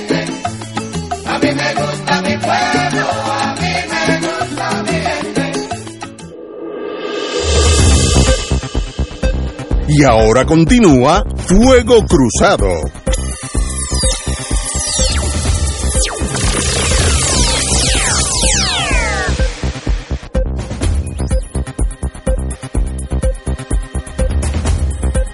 Regresamos, amigos y amigas, Fuego Cruzado. Bueno, el movimiento Victoria Ciudadana tiene nuevo liderato, empezando creo que fue el sábado. El ex, representante Manuel Natal sustituyó a la amiga y senadora Ana Irma Rivera Lacén y trabajará junto a Roberto Pagán, creo que ese es ah, un persona, una persona ligada al movimiento obrero, si no me equivoco. Eh, así que eh, en esta semana eh, tras una extensa asamblea, Victoria Ciudadana nombró a Manuel Natal, que no, no, no creo que nadie en Puerto Rico se sorprendió. Eh, las, como todos sabemos, la, señora Lúgaro, que fue candidata a la gobernación, renunció al partido eh, en el sentido de liderato y se unió a una, una compañía de estas de, ah, de esos goodwill, como se llama esa cosa, eh, eh, y sencillamente pues dejó ese vacío que lo está llenando eh, Manuel Natal, yo creo que tiene la capacidad de hacerlo, le deseo lo mejor, pero el, el fenómeno de movimientos Victoria Ciudadana es algo que debemos examinar. Primero vamos a hablar de Natal y luego de lo que significa ese tercer partido. Martín. Bueno, primero, obviamente a mí no me extraña nada. Natal tuvo un magnífico desempeño en las elecciones. excelente, excelente. Sacó más votos que el Partido Popular en Increíble. cuando mucha gente pensaba que. Que no tenía que, No, y que pensaba que habría, que sería lo contrario, que habría muchos populares que le resentirían que había dejado de ser popular, ¿verdad? Y sin embargo tuvo un excelente, un excelente desempeño. Eh, y, y por lo tanto no, no me extraña nada que ausente la, señora Lúgaro, eh, él un poco le toque, le, toque la, presidencia del partido. Eh, así es que ahora, claro, la, tarea de ellos es, es, tratar de institucionalizarse, ¿verdad? Porque es un partido que se crea en una circunstancia muy momentánea, bueno, eh, en un momento dado donde todavía no tenía un, un perfil propio, ¿verdad?, de contenido. Eh, cuando uno, eh, porque es que acaba de nacer y, y, nace en una coyuntura muy particular y como que está por verse en qué se convierte en términos de su contenido, en términos de su, eh, de su, de sus proyectos y de sus planes de gobierno. Fue un, un partido que no tuvo candidatos en muchos sitios en Puerto Rico.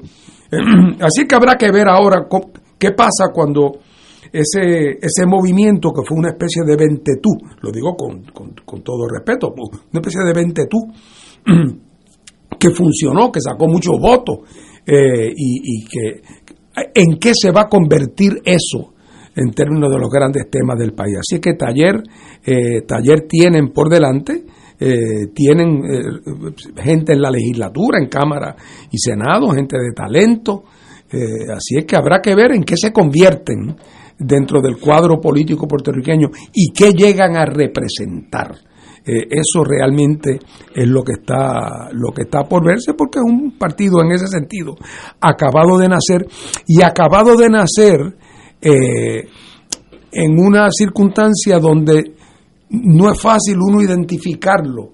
Yo me acuerdo, por ejemplo, Rogelio Figueroa, Rogelio, el 90% de la campaña de Rogelio era con el tema ambiental. Y tú decías Rogelio y pensabas en el ambiente.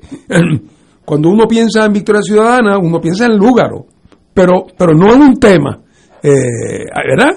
No dudo de que los haya, pero habrá que ver cómo se desarrollan esos consensos internos. Roberto Pagán, eh, sé que fue electo vicepresidente. Vicepresidente, el equivalente. Una persona muy importante en ese partido porque no solamente que fue uno de los fundadores. Líder sindical. es el líder del SPT y la campaña de Victoria Ciudadana la pagó el SPT. Bueno. O sea, todos los anuncios aquellos abajo decían SPT. O sea que, que estamos hablando de un, de un socio muy importante en la, en el, en, el, en, el, en la empresa política porque es el hombre que, que le, le, consiguió acceso a, un financiamiento importantísimo y casi exclusivo eh, durante esa campaña. Eh, así que vamos a ver si ahora, que cuando él se revele públicamente, ¿verdad? Como una, yo, yo incluso no, creo que lo he conocido nunca. Eh, vamos a ver qué, qué, tal es como figura pública y cuál es su mensaje y, su, y sus posiciones. Eh, pero nada, esto era un momento que era de anticiparse después de la ida de, la señora Lúgaro, pues, pues eso no se podía quedar descabezado. Eh, y el señor Lúgaro eh, fue un político muy, muy, muy exitoso en las elecciones pasadas. Habrá que ver cómo le va en su nuevo rol. Compañero. Bueno, ciertamente el, partido Victoria Ciudadana está en un proceso de definición, porque el pluralismo que del que hacía gala, pues tiene sus límites. Llega el momento en que eh, se pueden oscurecer todas las opciones si el pluralismo es muy amplio. Eh, ahí, en el, en el caso del estatus, por ejemplo, ellos acogían a estadistas, independentistas, eh, y de cualquier otra opción, libre asociacionistas. Eh, pero, eh, ¿seguirán así? Pues no lo sabemos. En el caso de programas sociales o socioeconómicos, por un lado estaba la representación laboral, heredó alguna gente del, del, Partido de los Trabajadores, por ejemplo, encabezado por Jafel Bernabe, pero también tenía una orientación de políticas de género que destacó mucho la, la, candidata gobernadora, la licenciada Lúgaro, y que también destaca la senadora Ana Irma Rivera Lacén. Eh, así que hay distintas vertientes que tienen que irlas armonizando. Eh, lo del estatus es difícil de armonizar, pero tienen que armonizar porque de no, si no armonizan, la semilla de la división va a estar muy presente. Y con el entusiasmo que hubo en las elecciones del 2020, con ese nuevo partido, pues esas semillas de la división eh, no se hicieron notar. Pero ahora podrían hacerse notar, sobre todo cuando tienen cuatro legisladores en la Asamblea Legislativa. Así que ya veremos. Yo no sé, yo, yo veo primero, yo creo que Victoria Ciudadana sacó los números que sacó, que son impresionantes, porque hay una queja de la ciudadanía a los dos partidos clásicos, como la Coca-Cola y la, y la nueva Coca-Cola. Ya había, eh, eh, hay extenuación de nosotros, los que hemos sido estadistas, los que han sido populares, por dos partidos que siguen dando tumbos por la vida y uno no ve hacia dónde van si le añades un toque ese cóctel de corrupción, estamos hablando ahorita de la señora secretaria de Educación y, los, los miembros de su tripulación de ese barco, pues la gente dice, espérate, de verdad nosotros queremos, de verdad, ser estadistas. Y yo creo que hay una queja, hay una, una decepción de una generación que está por debajo de nosotros en el sentido de edad, que dicen esos dos partidos no sirven para nada. Entonces llega un momento que empiezan a buscar otras opciones. Y encontraron dos vertientes. Una fue Victoria Ciudadana que no existía y en eso Manuel Natal tiene A de haber llegado segundo en San Juan pegadito. Tampoco es que le dieron una pela, no, no, pegado. Hubo que contar votos. Eso es fascinante. Y sacaron dos senadores y dos representantes.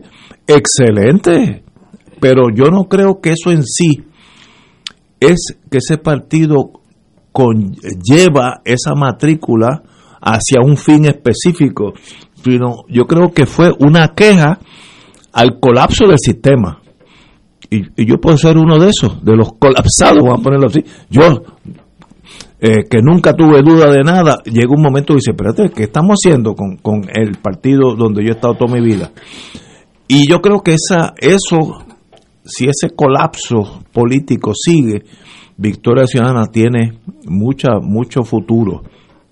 Tiene, a la larga, tiene que identificarse con para qué existe. Existe para ser un partido conservador, de centro, de izquierda, eh, pro status quo, mirando hacia la estadidad, por independencia. Llega un momento que por mucho queja que haya, la gente va a pedirte, dame tu ticket de Londres a ver para, dónde, tú vas. Y en eso puede haber problemas porque ahí hay gente, gente muy capacitada, quiero decirle, desde la... No hay, no hay extrema derecha, desde el, centro derecha hasta la extrema izquierda. Eh, que ¿Cuál de esos bandos va a prevalecer? Pues eso es un problema de Victoria Ciudadana muy, muy volátil y que hay, tiene que tener mucho cuidado. Eh, ¿Seguirá la queja de la ciudadanía con los dos partidos fracasados? Eh, si siguen así, pues Victoria Ciudadana tiene, eh, tiene vida. Otro renglón a mi tesis de que hay una queja básicamente a los dos partidos clásicos es el brinco de votos del PIB que uno siempre lo ponía eh, en la en lo en el margen de error de la y esta vez no, esta vez brincó como siete veces. ¿Y por qué brincó siete veces? Hay siete veces más independentistas. Pues mire, tal vez, tal vez esos independentistas esta vez dijeron, no, no, yo no voto ni por el Partido Popular ni por otro, voto PIB. O, o tal vez gente que dice, yo quiero presentar mi voto de protesta. Así que ahí esto es como un ambiente de volcán donde todavía no ha habido una erupción, pero hay movimientos de, que, ya esa, esa, montaña empieza a, generar calor. Ese calor es el resultado de Victoria Ciudadana y es el resultado del brinco en votos del PIB. Eh, ¿Seguiremos así para el 24? De verdad no sé. Ahora entran un montón de billones, que eso puede ser que si, se, si no hay corrupción, si se emplean correctamente, eh, para un gobierno de gente que uno sepa que están haciendo lo mejor posible, ayudaría mucho al PNP. Pero, como dicen los doctores, it is what it is. Hay que esperar a ver lo que va a pasar. Martín, ¿dónde tú lo ves? Bueno, igual, o sea, está, todo. El, futuro, yo creo, sin embargo, que podemos, eh, sin, sin arriesgarnos mucho, sin arriesgarnos mucho, creo que podemos decir que en este momento no se ve ni en el Partido Popular ni en el Partido Nuevo Progresista como institución, no se ve el tipo de actitud de humildad y de autocrítica eh, y de análisis de lo que del, vendaval que les pasó por encima en las pasadas elecciones y de por qué le ocurrió. Y me parece que ellos están, el PNP y el Partido Popular, en la actitud de que eso fue un asunto fuera de serie eh, y que ya pronto las cosas volverán, entre comillas, a la normalidad porque cuando los veo a Tatito y a José Luis Dalmau, el presidente del Senado, y veo a Pierluisi, los veo funcionar. Bueno, este episodio que estamos viendo con las designaciones, y entonces por el otro lado vas al, lado popular y ves a Tatito diciendo que hasta que no le den las reformas que él quiere de la ley electoral, eh, se, se queda pendiente el nombramiento del secretario de Estado. no, no por los méritos o de méritos, sino porque, porque él no, se le va a sentar encima hasta que lo complazcan en el tema electoral. O sea que también me parece que eh, no han pasado ni tres meses de, o cuatro meses de las elecciones y la impresión que uno tiene es que el Partido Popular y el PNP no han aprendido absolutamente nada. Por lo tanto, esa la premisa tuya de que, de, que van cuesta abajo como Gardel y que el haber tenido el resbalón que tuvieron en las elecciones pasadas no los ha llevado a tratar de, de, hacer una reinvención, ¿verdad? Eh, mírelos bregando con el tema del estatus en el Congreso a los dos. Eso es, es, que, es que como los borbones ni aprenden ni olvidan. Eh, es una cosa terrible. Así que el cuadro para la, hacia elecciones futuras en Puerto Rico va a representar campo para aquellos que tengan un mensaje coherente. En el caso de Victoria Ciudadana, el reto es si será capaz de articularlo ahora ya como una institución permanente, o si como tú eh, implicabas en tu pregunta, aquello fue una, una, conjunción de circunstancias momentáneas que ahora se vaya a desperdigar o a hacer salir agua, porque ahí hay gente que viene de muchas vertientes. Pero eso está por verse. Lo que sí va a haber, sin duda alguna, es taller para quien plantee visiones coherentes de futuro que contrasten con la, eh, con, con, la, con el fracaso y las visiones fracasadas del PNP y del Partido Popular. Estoy totalmente de acuerdo.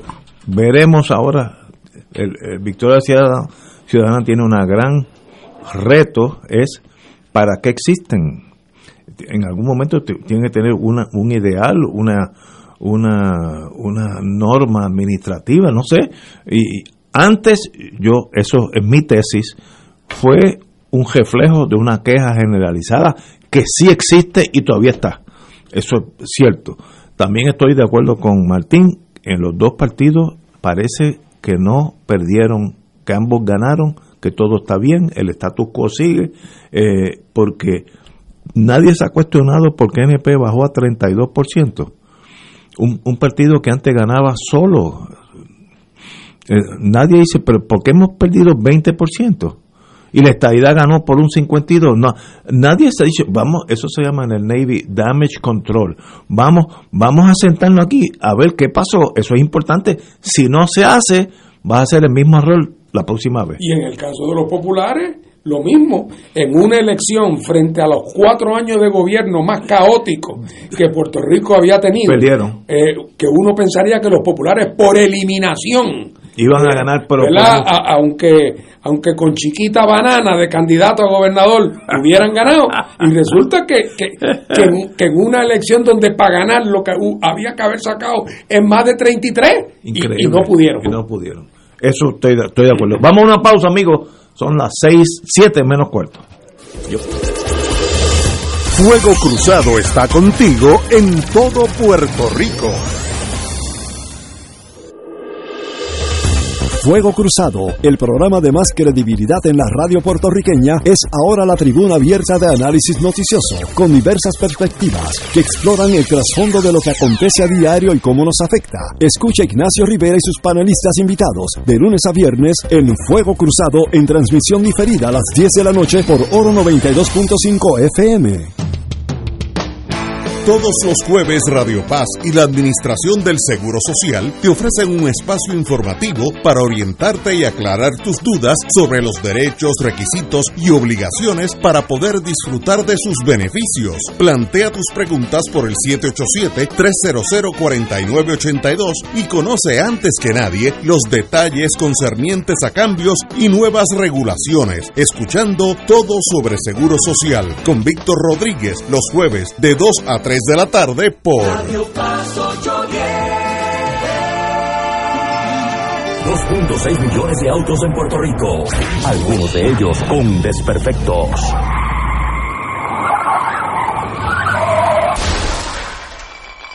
Autocontrol.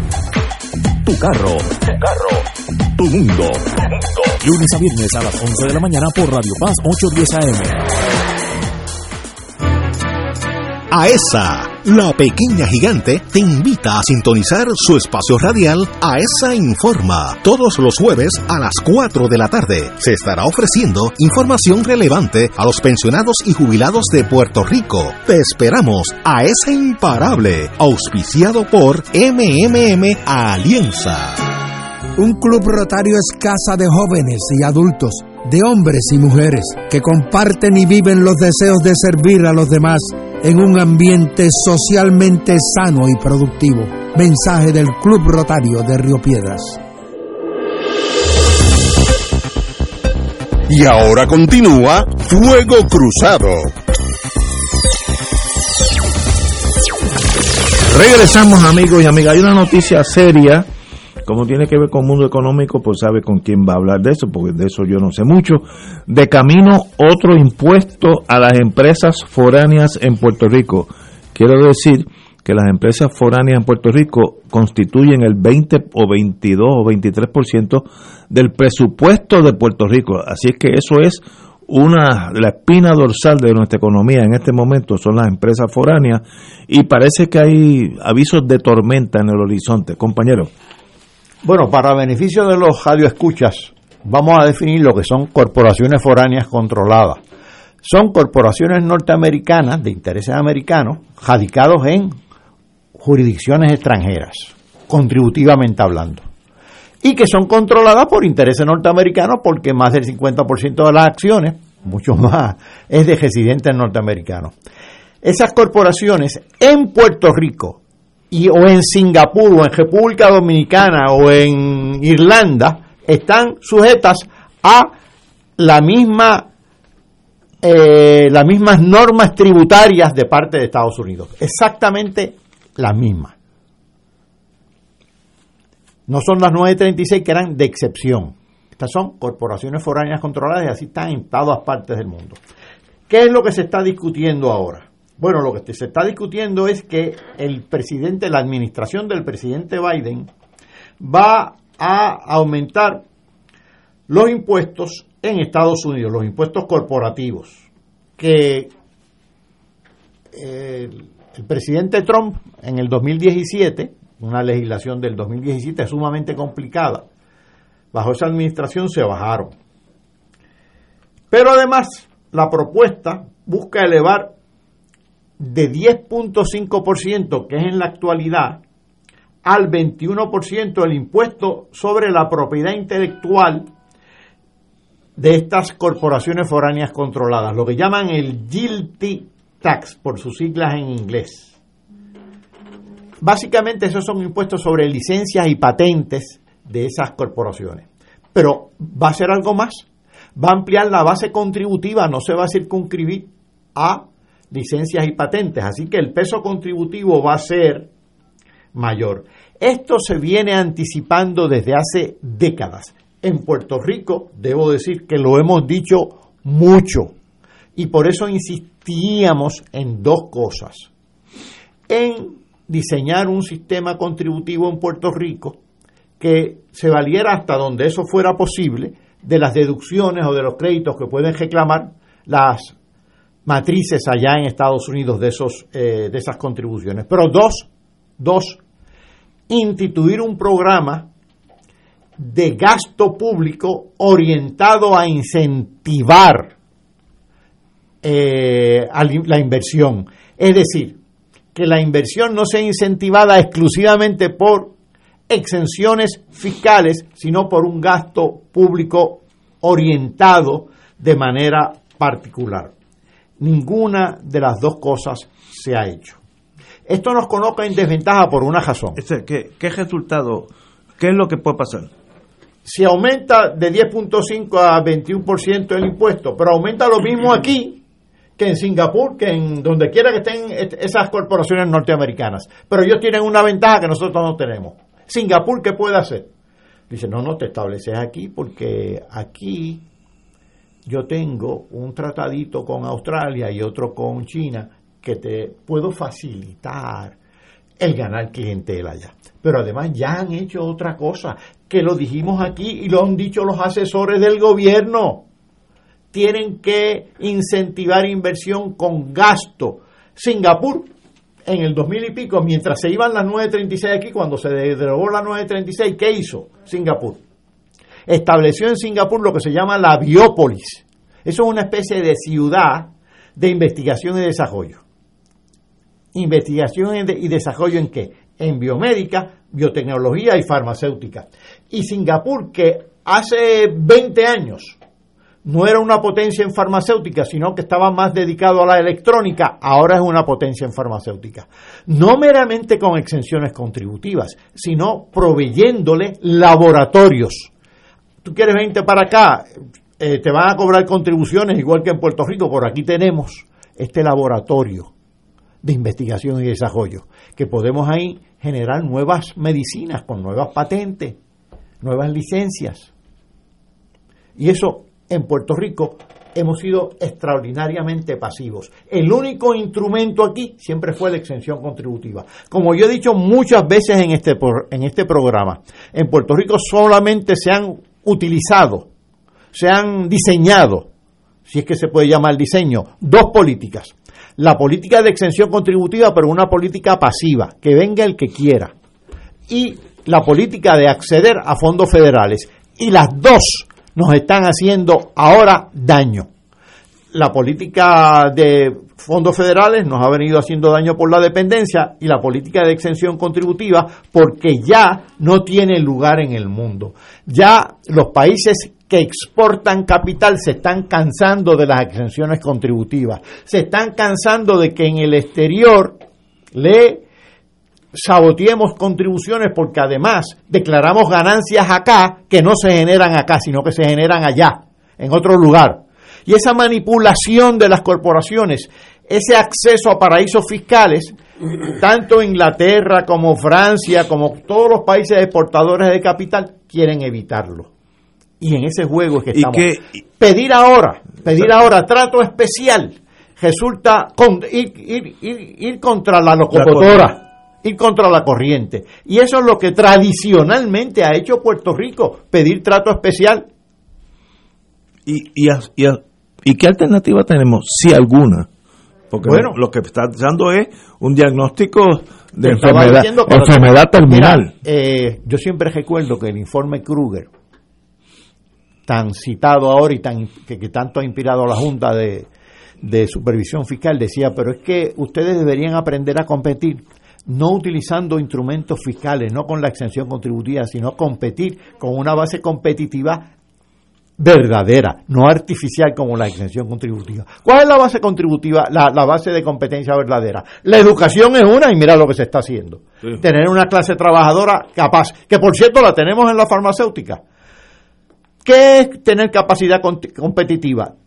Tener vínculos internacionales. ¿Qué es capacidad competitiva? Acceder a saber acceder a nueva clientela, no la nuestra. Oye, porque Pfizer no se establece en Puerto Rico para venderle a los puertorriqueños, que somos 3 millones de habitantes y cada vez menos. Se establece para venderle al mundo. ¿Cuál es la plataforma de exportación que nosotros tenemos para el mundo? ¿Cuáles son los tratados internacionales? Pues eso es lo que están haciendo nuestros competidores.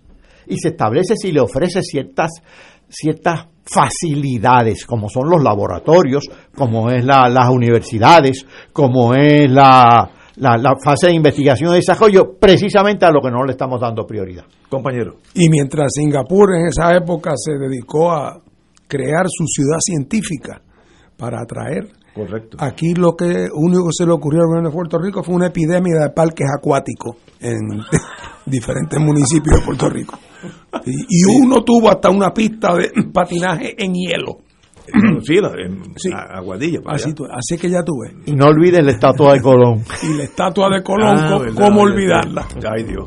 Señores, con esas notas de esperanza y de desesperación, mañana a las 5 de la tarde, 17 horas, estaremos aquí.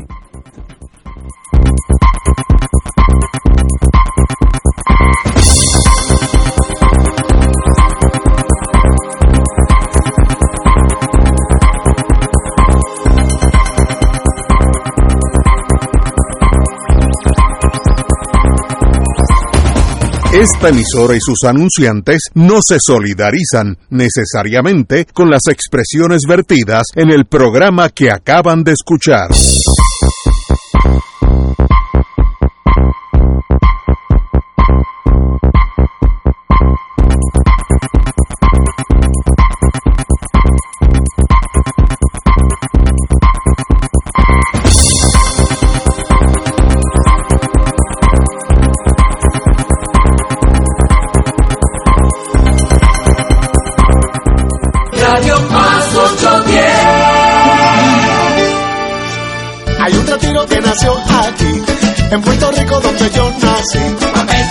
El nombre del Papa que renovó nuestra iglesia, acercándola más a los fieles, sirve de inspiración a un movimiento que le honra y da testimonio de fe los lunes a las 7 y 30 de la noche.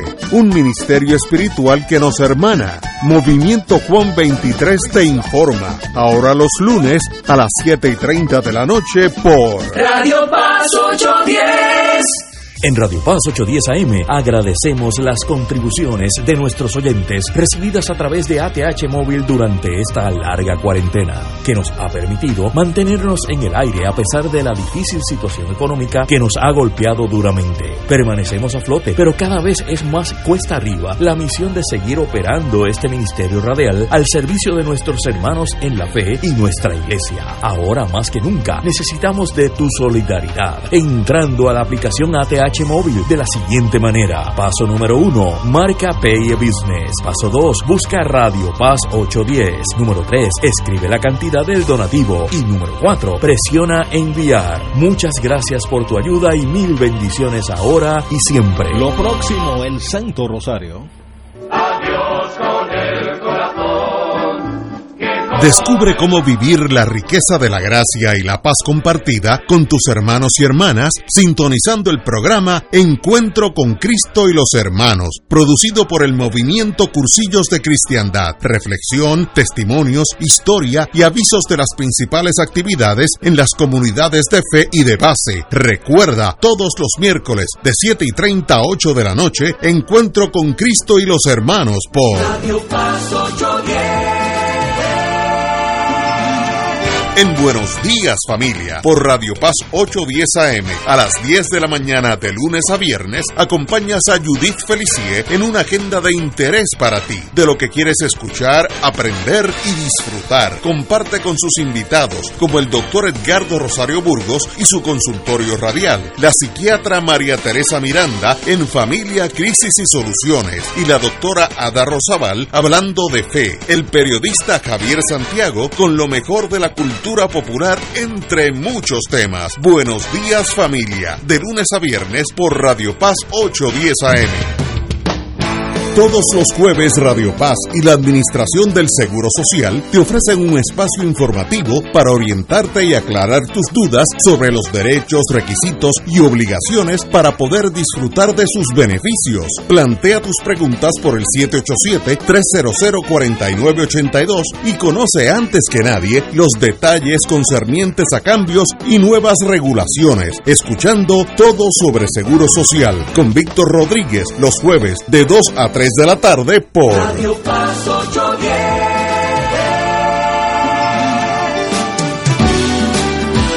Radio Paz 810. Radio Paz 810, WKBM San Juan, señalando el camino, donde ser mejor es posible. Radio Paz 810.